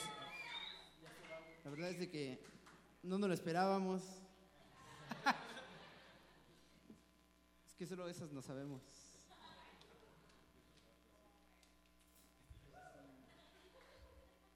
Vale, pues rápidamente les, les puedo decir que este proyecto ha recibido muchas críticas en buena onda y otras no tan en buena onda.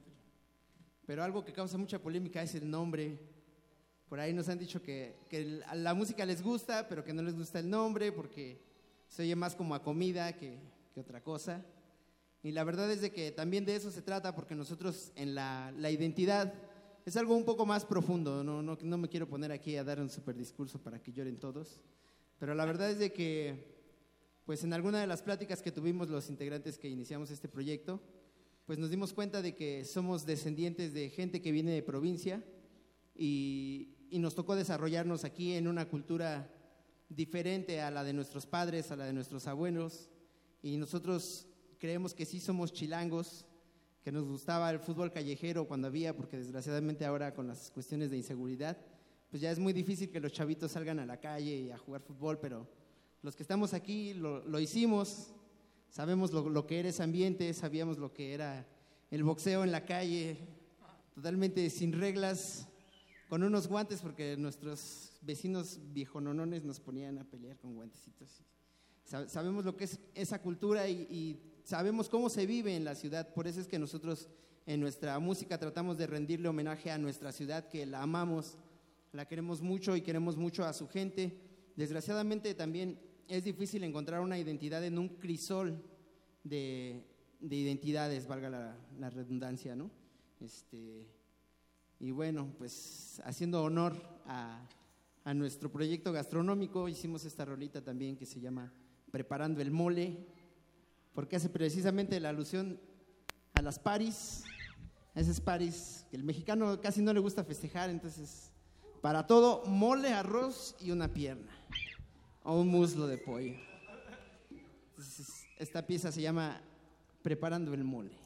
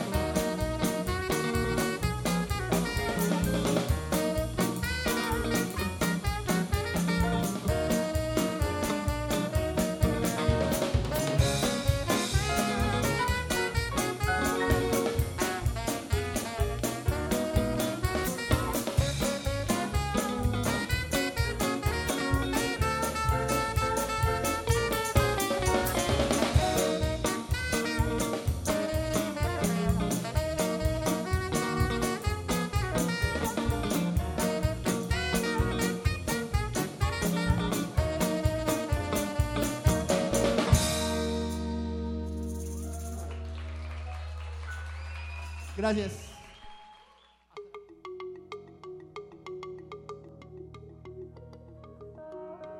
Los sonidos se mezclan, Coinciden. engendran música para la vida. Festival Intersecciones. Encuentros sonoros de Radio UNAM.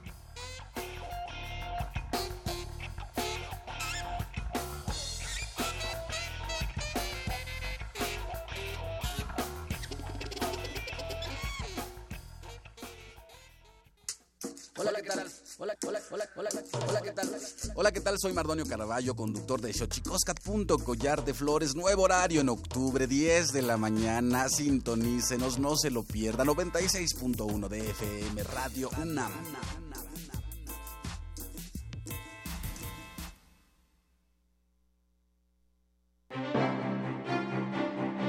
Exposición Somos Museo, abierta en el Museo de Arte Moderno, reúne 42 obras realizadas entre 1919 y 2007, entre pinturas, fotografías, objetos escultóricos, dibujos e impresiones heliográficas, que conforman cuatro núcleos sobre temas recurrentes en la historia del arte mexicano, vida cotidiana, surrealismo, violencia y amor. Somos Museo se puede visitar en el Museo de Arte Moderno, Avenida Paseo de la Reforma y Calzada Gandhi Chapultepec, Ciudad de México.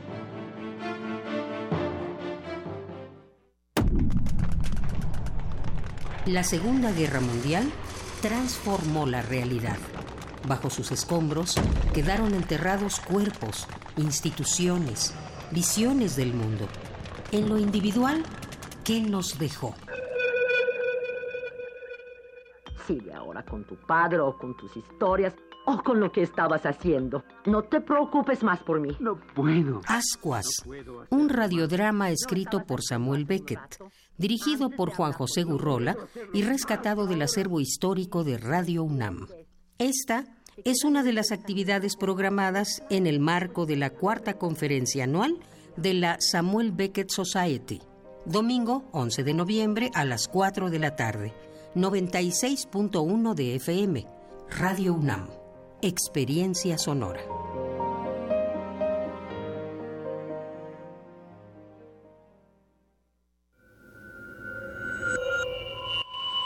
Escuchas 96.1 de FM. Comenta en vivo nuestra programación. Facebook Radio UNAM. Twitter arroba Radio UNAM. Radio UNAM. Experiencia sonora. Radio UNAM es un medio que promueve el diálogo, la diversidad y la libertad de expresión en un marco crítico y respetuoso. Los comentarios expresados a lo largo de su programación reflejan la opinión de quien los emite, mas no de la radiodifusora. Por siglos nos hemos hecho escuchar.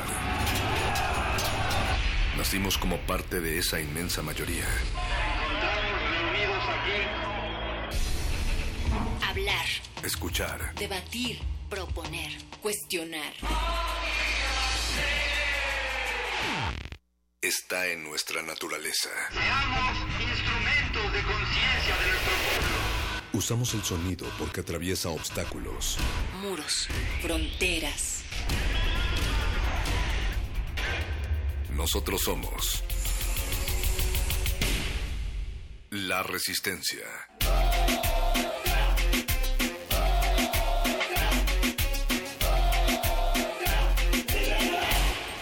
Resistencia modulada. La semana está por terminar y la Resistencia prepara la fiesta más exclusiva del cuadrante. No tienes que hacer fila. Tus oídos tienen un pase VIP Relájate, es viernes. y tu radio lo sabe. El Buscapiés. Tú eres el alma de la fiesta. Pues resulta que, como dice el dicho, Juan Gabriel no está muerto, sino que estaba de parranda. O al menos eso es lo que trata de explicar su ex manager, Joaquín Muñoz, al decir que el cantante se encuentra realmente vivo y que reaparecerá en público este 15 de diciembre. que él simuló su muerte. Entonces ha estado, no escondido no está, porque él no ha matado ni es narcotraficante, nada absolutamente. Está en una casa y está bien, perfectamente, él confortable y todo. El, el me- el mes que entra nos vamos a dar cuenta. Está preparándose todo para que en el mes que entra, pasando el día 15, va, va a aparecer ya. Ya públicamente, públicamente. ¿Por qué? Porque ya va a salir, ya está aburrido de cómo está. La situación que está viviendo él es una situación horrible, que no se la deseo a nadie. Eh, el día 8 de julio lo estuve con él. Nada más que ahorita está malito porque fíjate que él está diabético. Entonces se estaba cortando la uña del pie y este se picó y trae eh, este pus y, trae muy inflamado el pie. Son puras mentiras eso. ¿Ves? Juan Gabriel tiene el testamento. Sí hay un testamento, pero lo tiene él. Lo demás es puro charlatanería. 55 477 69081 te lo repito otra vez 55 477 69081 WhatsAppeando al buscapié Resistencia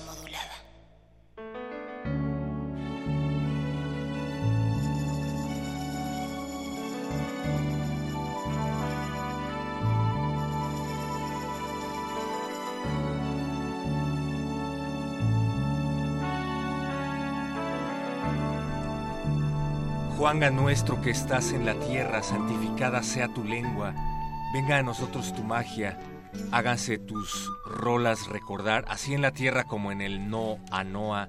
Danos hoy a nuestra mamá en este día de Buscapiés. Es 9 de noviembre, son las 10 de la noche y estamos en el año 1 después de Juanga, con Francisco de Pablo, Mónica Sorrosa y quien se quiera unir a la conversación. Muy buenas noches, perro muchacho. Tómense las manos, por favor, hermanos, antes de entrar al aire, porque esto es importante. Es un día inédito para la historia de la humanidad. ¿Qué digo para la historia de la humanidad? Para la historia del universo. ¿Hoy? Hoy. Hoy.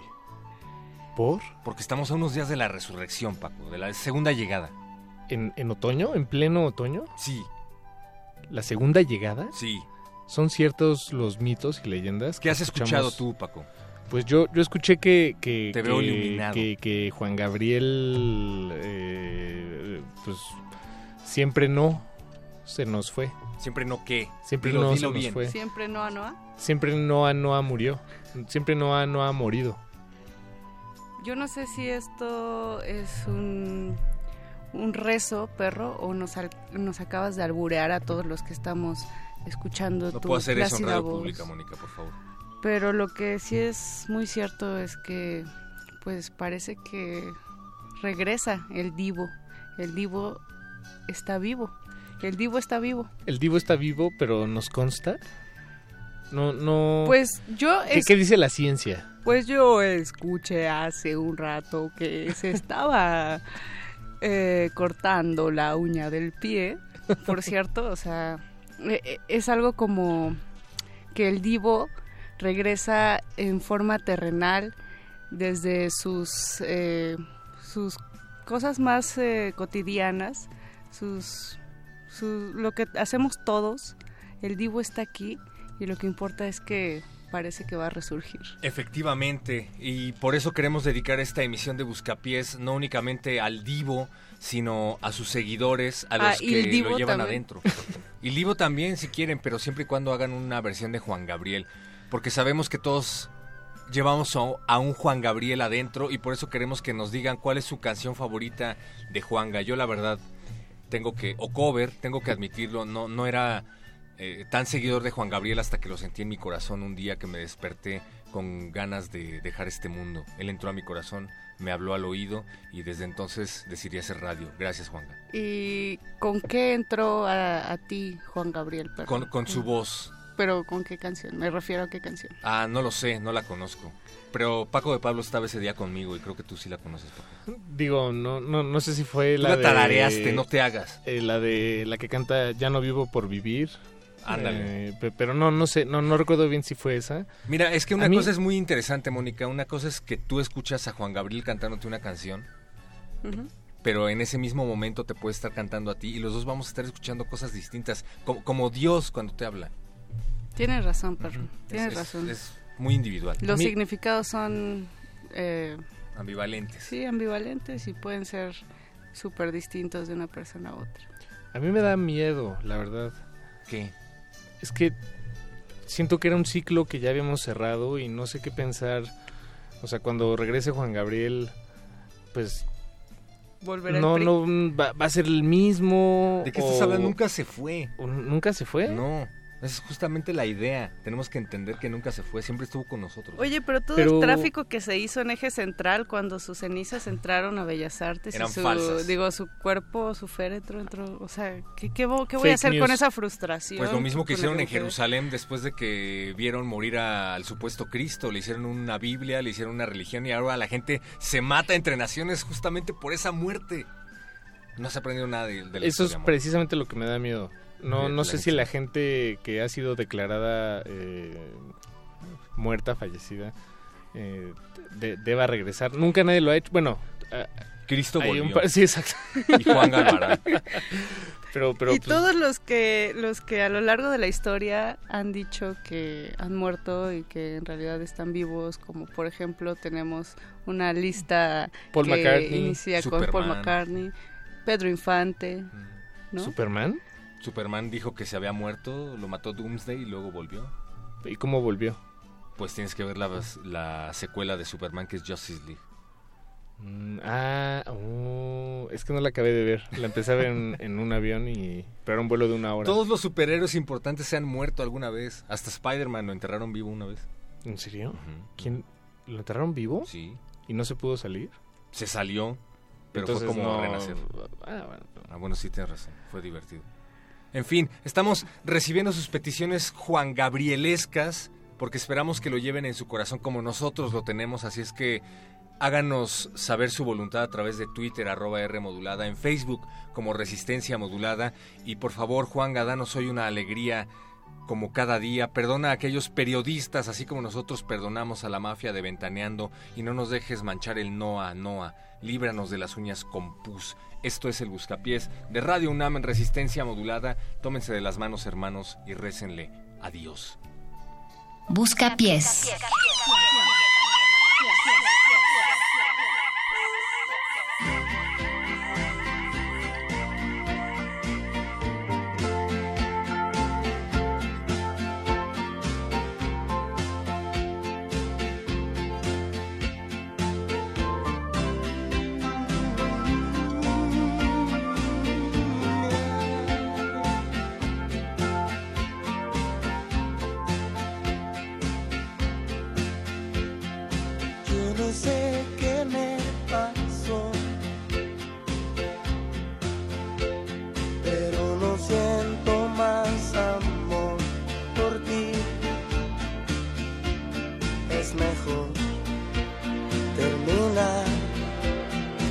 seguir así.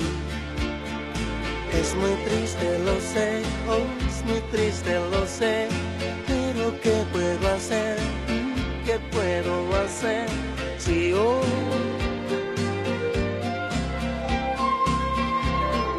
ya no siento más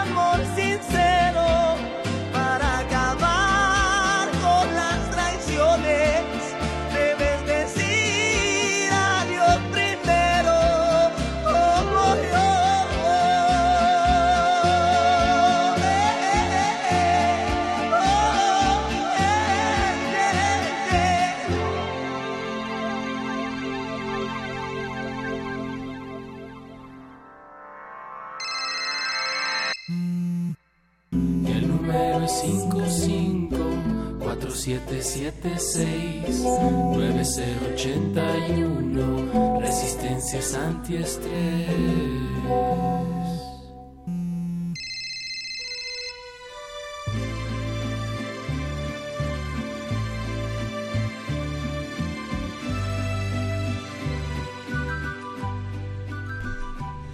Pues la, la la, la verdadera pregunta es si Juanga regresa, ¿regresará a tu ex? O seguirá siendo igual de fría su, su llegada. Pues tú, ¿tú qué piensas? Yo pienso que tengo que leer el Twitter para despejar mi cabeza. Eh, Pablo Extinto dice que había pedido a Bell y Sebastián con Me and the Major. Buscapiés de resistencia modulada, ahora sí me dejaste de a 8.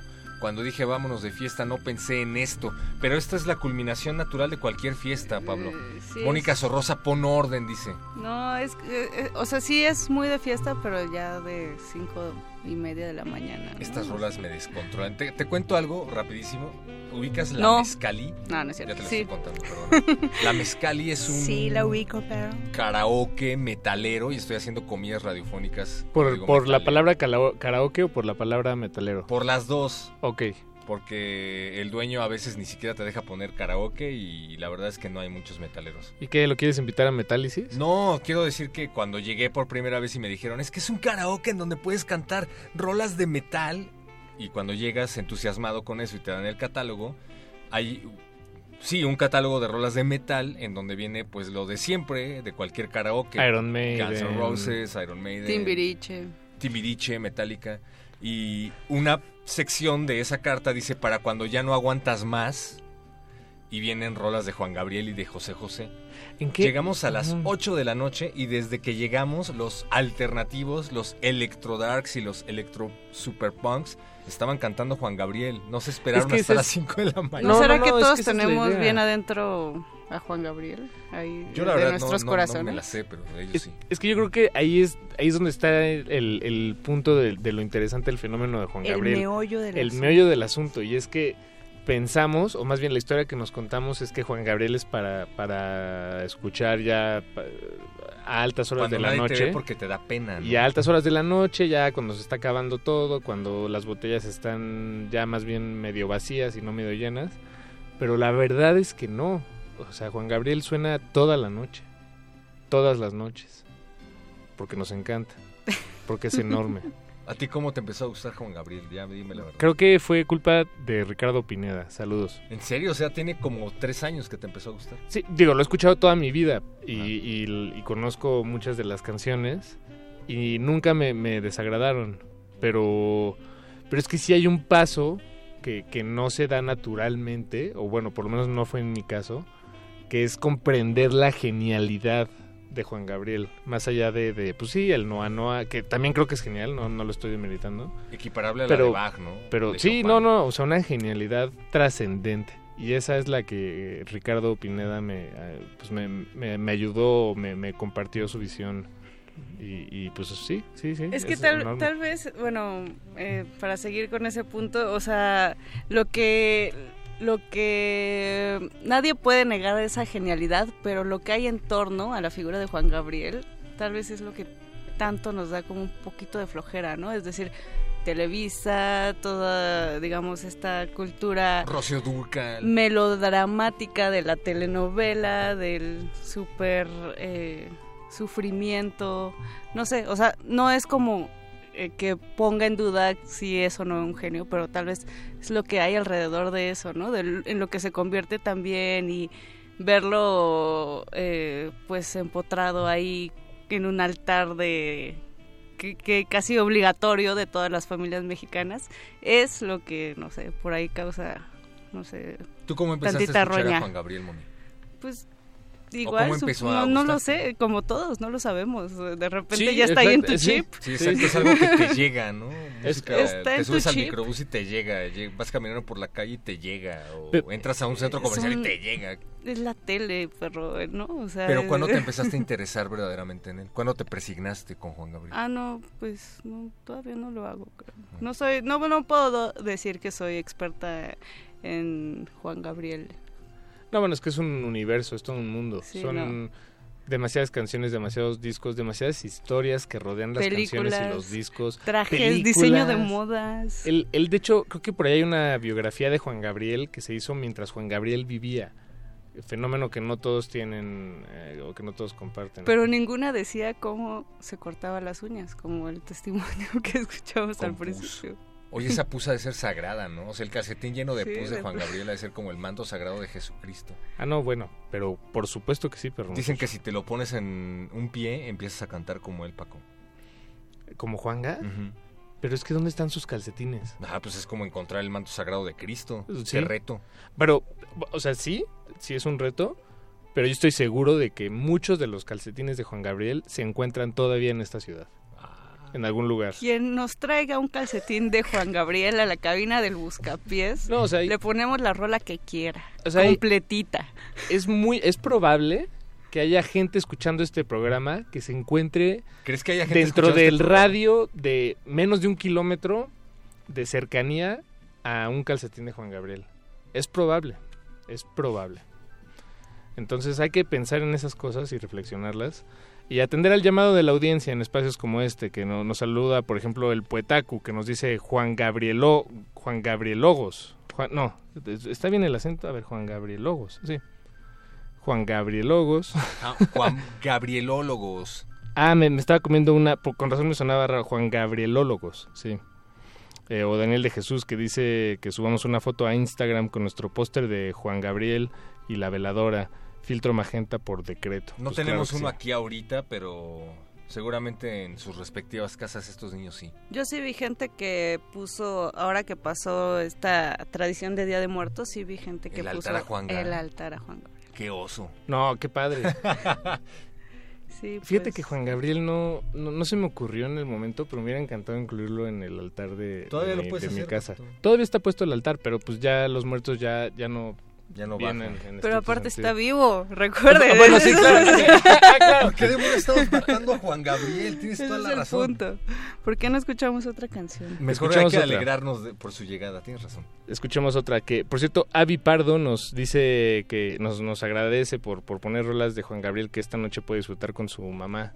Eh, qué gusto que hay, Eh, que hay madres e hijas disfrutando el buscapiés. Sí, Muchas gracias por su Me sintonía. gustaría, pero... Oigan, y que, que nos cuenten cómo se persignaron con Juan Gabriel, ¿no? Porque ya hablamos un poco acerca de cómo Juan Gabriel te llega, aunque tú no lo quieras, a, a través Pero- de sus cantautores. Por ejemplo, a mí me llegó con Rocío Durcal. Yo jamás en la vida me imaginé que estaba escuchando a Juan Gabriel cuando mi abuela ponía a Rocío Durcal en el estéreo. Pero a lo que voy es, lo puedes oír o no y te puede valer un pepino, pero hay gente que de veras se persigna con él. ¿Cuándo empezaste a persignarte con Juan Gabriel?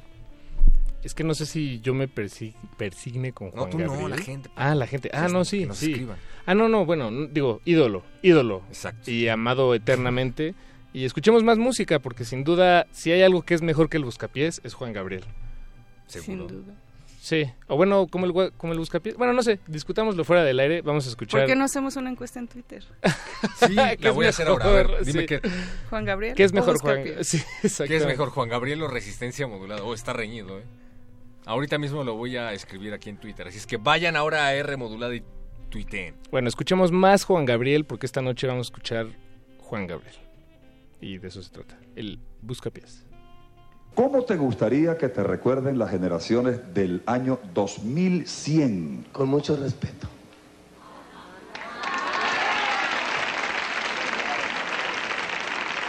¿Le tienes miedo a la muerte? Duerme conmigo.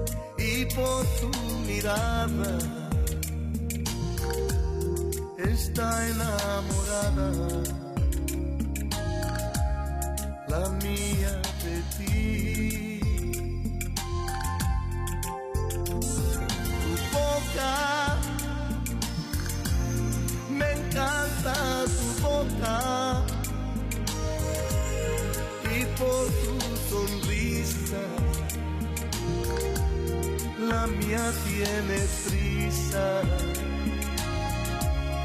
de ser para ti.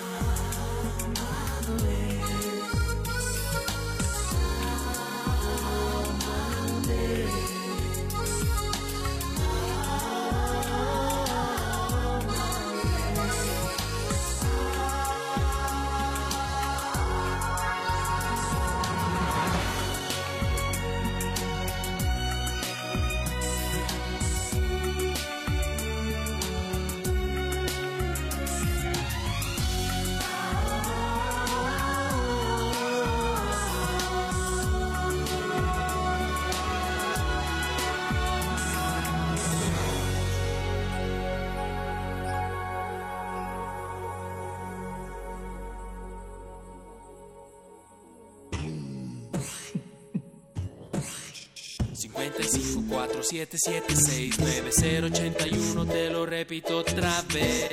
5547769081, WhatsAppeando al buscapié. Resistencia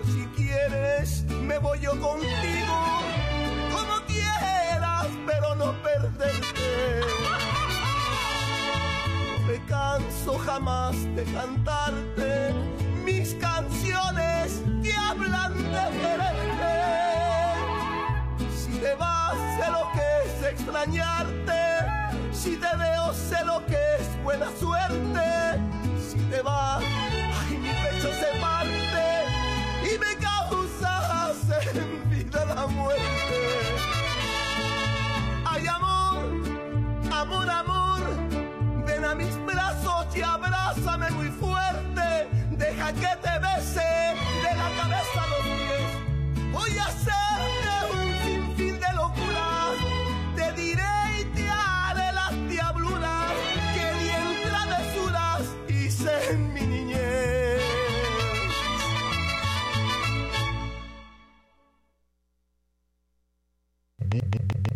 Busca pies.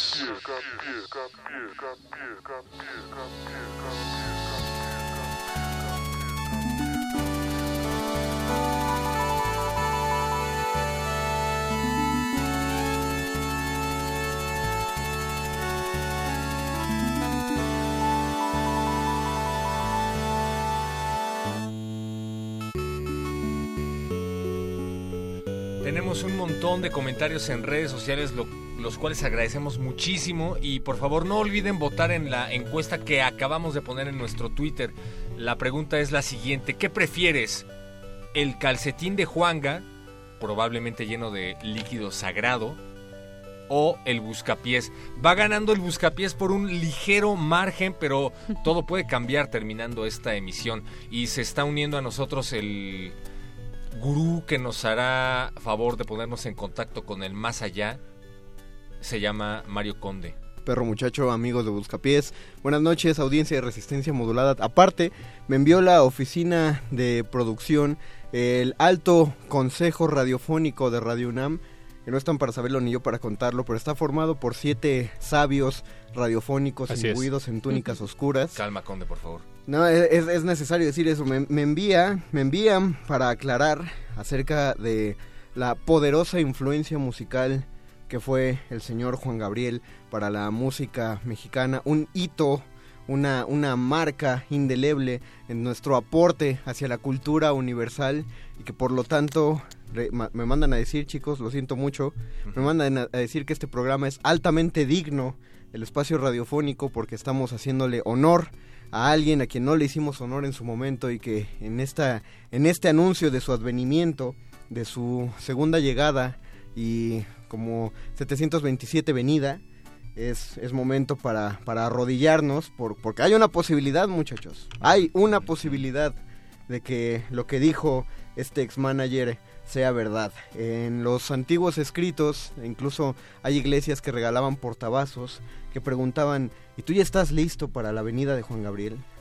no, no, no eran muy bien recibidos esos, eh, esos comentarios. Pero ya se sabía a qué se referían a propósito de ello y es justamente eso. ¿Dónde van a estar ustedes el 15 de diciembre cuando tengan que recibir a Juan Gabriel en sus corazones, cuando vuelva a la tierra? A mí me gustaría recalcar algo muy importante. Mario Conde no estaba programado para hoy, 9 de noviembre, aquí en No. el Buscapiés. Y se nota por su... Vestimenta Exacto. desfachatada. vestimenta. Vengo Sí, en claro. pijama. Por su tono de voz, que, que tuviste una emergencia, Conde. Era necesario que vinieras a decirnos esto, lo cual agradecemos muchísimo. Me, Es lo- importante. El, el alto consejo cuando te manda a llamar tienes que responder y tienes que dejar lo que sea que estés haciendo y, y acudir a los micrófonos. Pero ¿sabes qué? Deberían meternos a nosotros también a ese grupo de WhatsApp, donde no se vale que solo estés tú. ¿En verdad quieres estar ahí? Por, por, tem- por practicidad, no, no, digo, yo no, no diría nada, me quedaría callado y solo leería y, y atendería los mensajes. solo, como solo siempre. puedes, solo puedes entrar a ese WhatsApp de dos maneras. O eres hijo de un miembro del WhatsApp o le salvas la vida a un miembro de ese grupo del WhatsApp. Ah, Entonces, por eso ya. Sí, no, no, no es Ya. algo, no, o sea, si fuera por mí yo los invito, claro, pero Claro, no, claro. las circunstancias por las que yo entré a él no vienen al caso. Tengo un amigo que Saludos, entró Jaime gracias a que le arrebató a Conde el huevo de la boca. El huevo causa colesterol. Además, el Divo es tan, tan, pero tan sabio que va a regresar en quincena. O sea, o sea, un 15 de diciembre, un día donde todo mundo está feliz y por qué no estar todavía más feliz Claro. por este ¿Cuál- esta cuál- aparición. ¿Cuál creen que sea, cuál, cuál creen ustedes que sea el motivo oculto detrás de este extraño anunciamiento? Estamos eh, inmediatamente los los criptozoólogos musicales nos metimos a la investigación de qué es lo que Es va a fácil. ocurrir en el mundo alrededor de esos días. Ya se están manejando teorías muy extrañas. Por ejemplo, ¿sabían ustedes que hay una profecía que para el 14 de diciembre se dice que se van a desclasificar archivos del Pentágono a propósito de- del, eh, del ovni que cayó en Roswell en el 54? Sí, me parece que se compagina por completo con lo que está ocurriendo con Julian Assange. Julian Assange, el creador de Wikileaks, está pasando por momentos muy difíciles, pero acaban de revelar eh, datos que tienen que ver con el número de personas asesinadas a lo largo del planeta por el ejército estadounidense. Y esto en conjunción con las elecciones intermedias que se acaban de llevar a cabo en Estados Unidos, la llegada de Donald Trump y la llegada del anticristo me parece...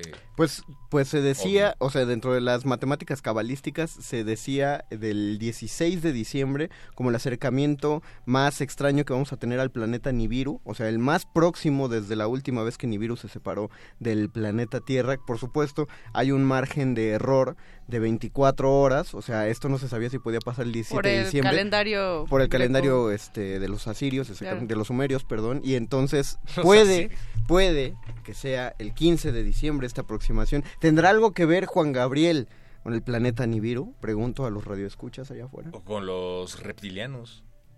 No me toques ese vals, pero muchacho, no. Hay que hablar de eso, me parece sumamente importante. Déjame consultarlo con Digno de la radio pública, por favor. Tenemos comentarios de, de redes sociales, hay muchísimos, muchísimos que nos están haciendo llegar su primer...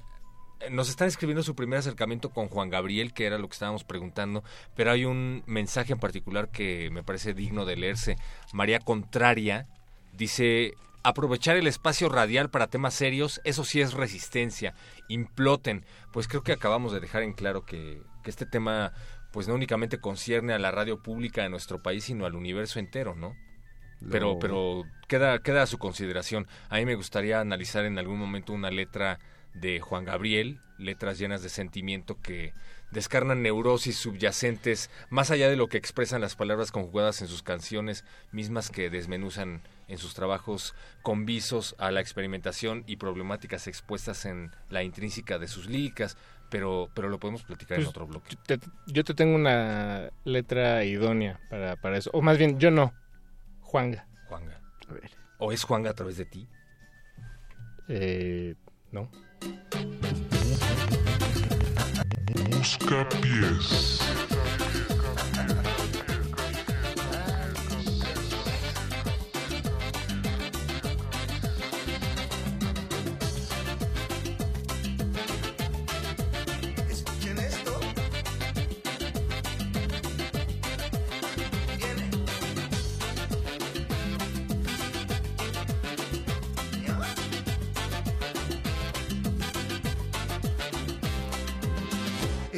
Laisse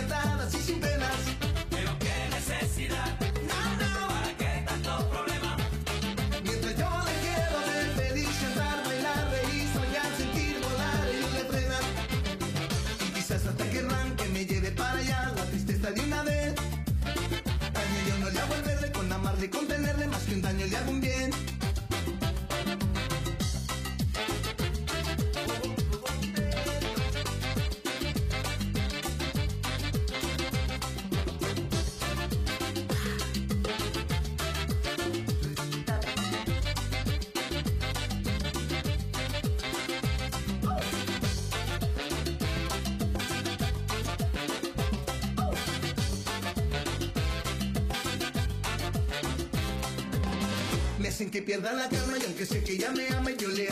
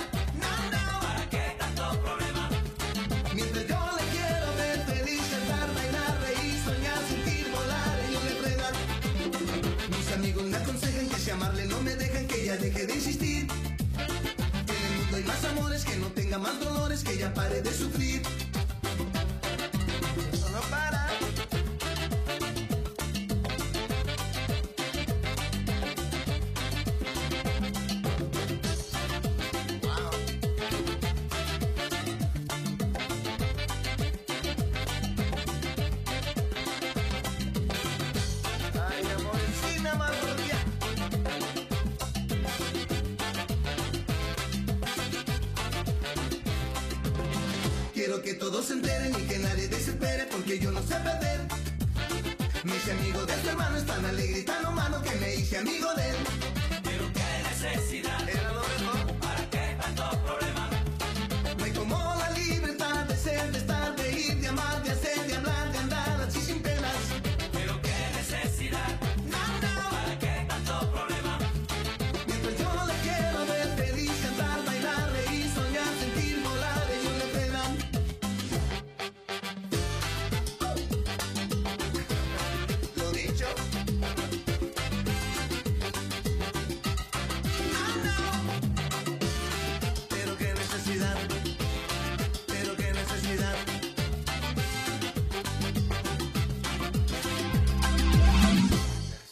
Picapiés.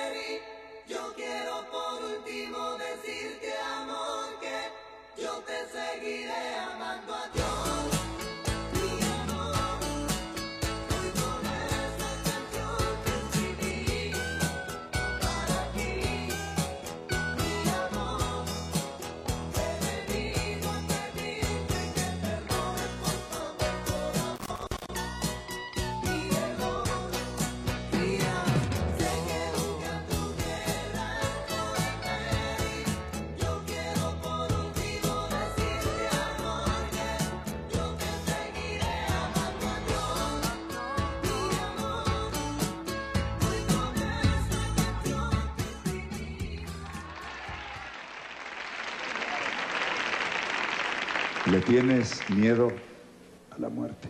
Duerme conmigo.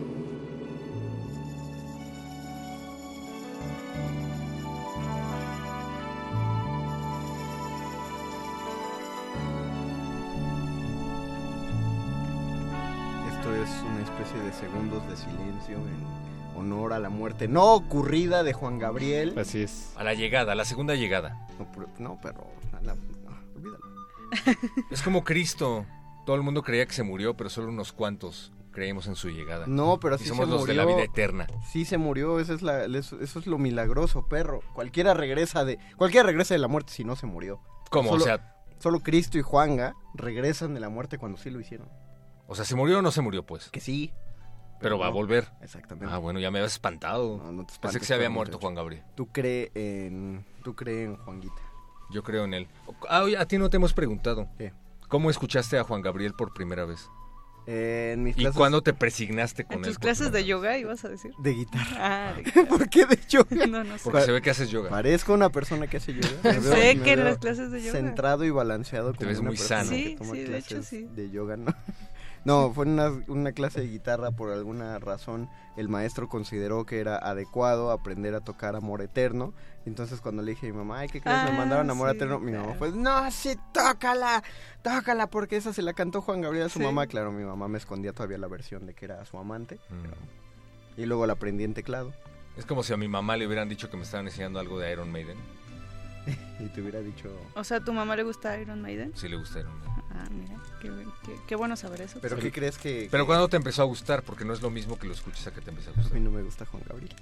A nadie le gusta Juan Gabriel. No, ¿cómo que a nadie le gusta ¿A Juan ti te gusta? Claro Sí, que sí. Ah. A Genuinamente. Moni acaba de confesar que no le gusta. ¿Y entonces por qué se escandalizan? Sí. Por- o sea, es la mayoría de Pues esta por- cabina no le gusta. Entonces, ¿qué, rayos llevamos haciendo en este programa durante 53 Ya, minutos? Pongan una de Michael Jackson, por favor. que ya Estoy sorprendido, amigos. ¿Por Es- qué? porque siento que la- los últimos 53 minutos de mi vida han sido un engaño. Hagamos, hagamos esto, hagamos una lista de pros, contras, de por qué no, por qué sí Juan Gabriel, Paquito. Ok. En así, comentarios rápidos de dos segundos. A ver, ¿por qué no les gusta Juan Gabriel? No, no, pero empieza tú, porque sí. No, no, no, porque son tres contra uno. Digamos, en esta, en esta cabina. Entonces necesito saber como por dónde atacarlos. Y A mí si se yo me lo hace digo primero. aburrido. Ok, ok. Uno, Uno. tú, Paco. Divertido. No vamos a decir No puedo, no puedo contraargumentar Antónimos. contra algo así. Antónimos, gracias. No es, el, no es el ejercicio, di la primera palabra que te venga a la mente. No, no, define. Bueno, divertido, aburrido, divertido. Va. Eh, único. O sea, no hemos tenido ningún otro Juan Gabriel. divo eh, como Juan Gabriel. Choteado, desgastado. Choteado y desgastado. Llevan 30 años escuchando las mismas canciones, por favor. Pero Bueno, en pero diferentes no. versiones, eso sí. Ah, claro. Como Bueno, lo pero- podemos presenciar hoy. Pero a ver, o sea, Iron Maiden también, pues. Sí, pero Iron Maiden sigue sacando Ah, discos y no se han muerto. Y horribles. O sea, el Ah, punto no eso es seguir, el punto, el punto no es seguir sacando discos en, en, el- en la vida. El- los últimos dos no discos se de Iron. Maiden han sido de los mejores de su carrera. A ¿Sí? Matter of Life and Death es un gran disco. Dime el último gran disco de Juan Gabriel.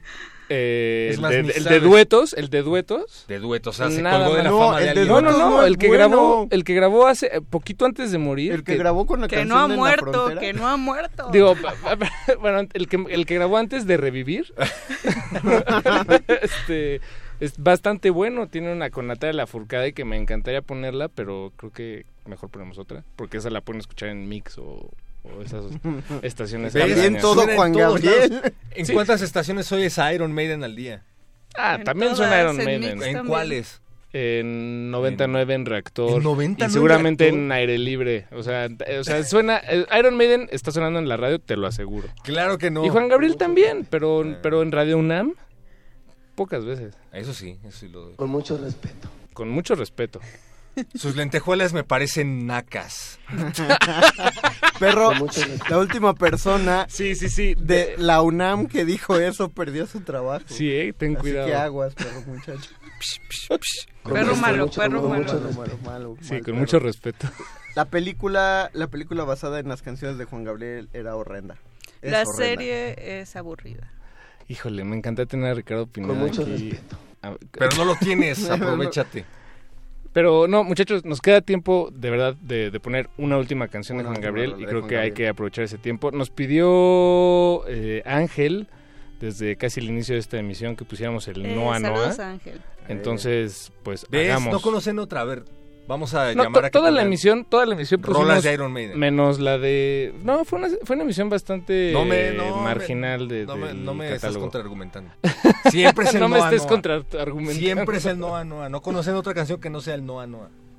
¿Vamos a dónde? eterno. O sea, estoy de acuerdo, pero Al ¿sabes qué? Noa Noa. Vamos al Noa Noa. ¿Y has ido al Noa Noa? No. Es que nadie ha ido Oigan, al ¿por Noa qué no Noa. vamos? Vamos saliendo Vamos ahorita al. Noa Noa, deberíamos buscarlo. En vez de estar oyendo al Noa Sirve que vamos. llevamos a la Lolui, que pues por su, estan- su corta estancia en México y seguro no conoce el A lo mejor ni está tan chido. Con, mu- con- con mucho respeto. No, creo que sí está.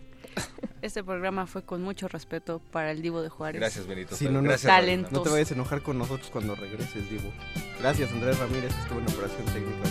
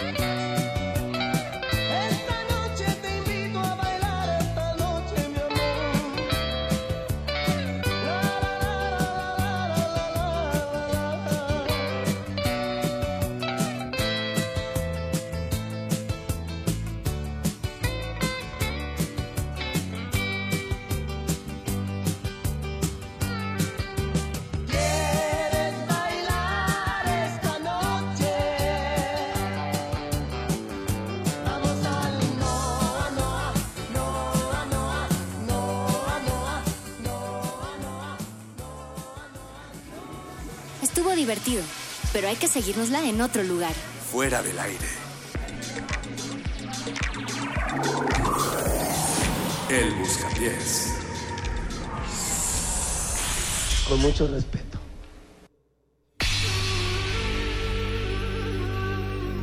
Por siglos nos hemos hecho escuchar. Nacimos como parte de esa inmensa mayoría.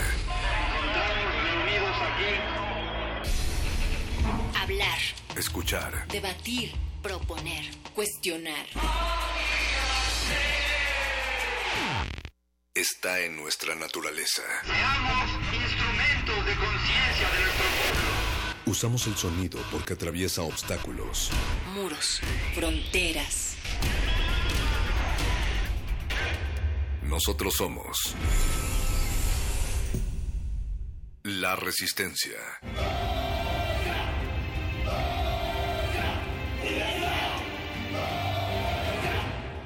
Resistencia modulada.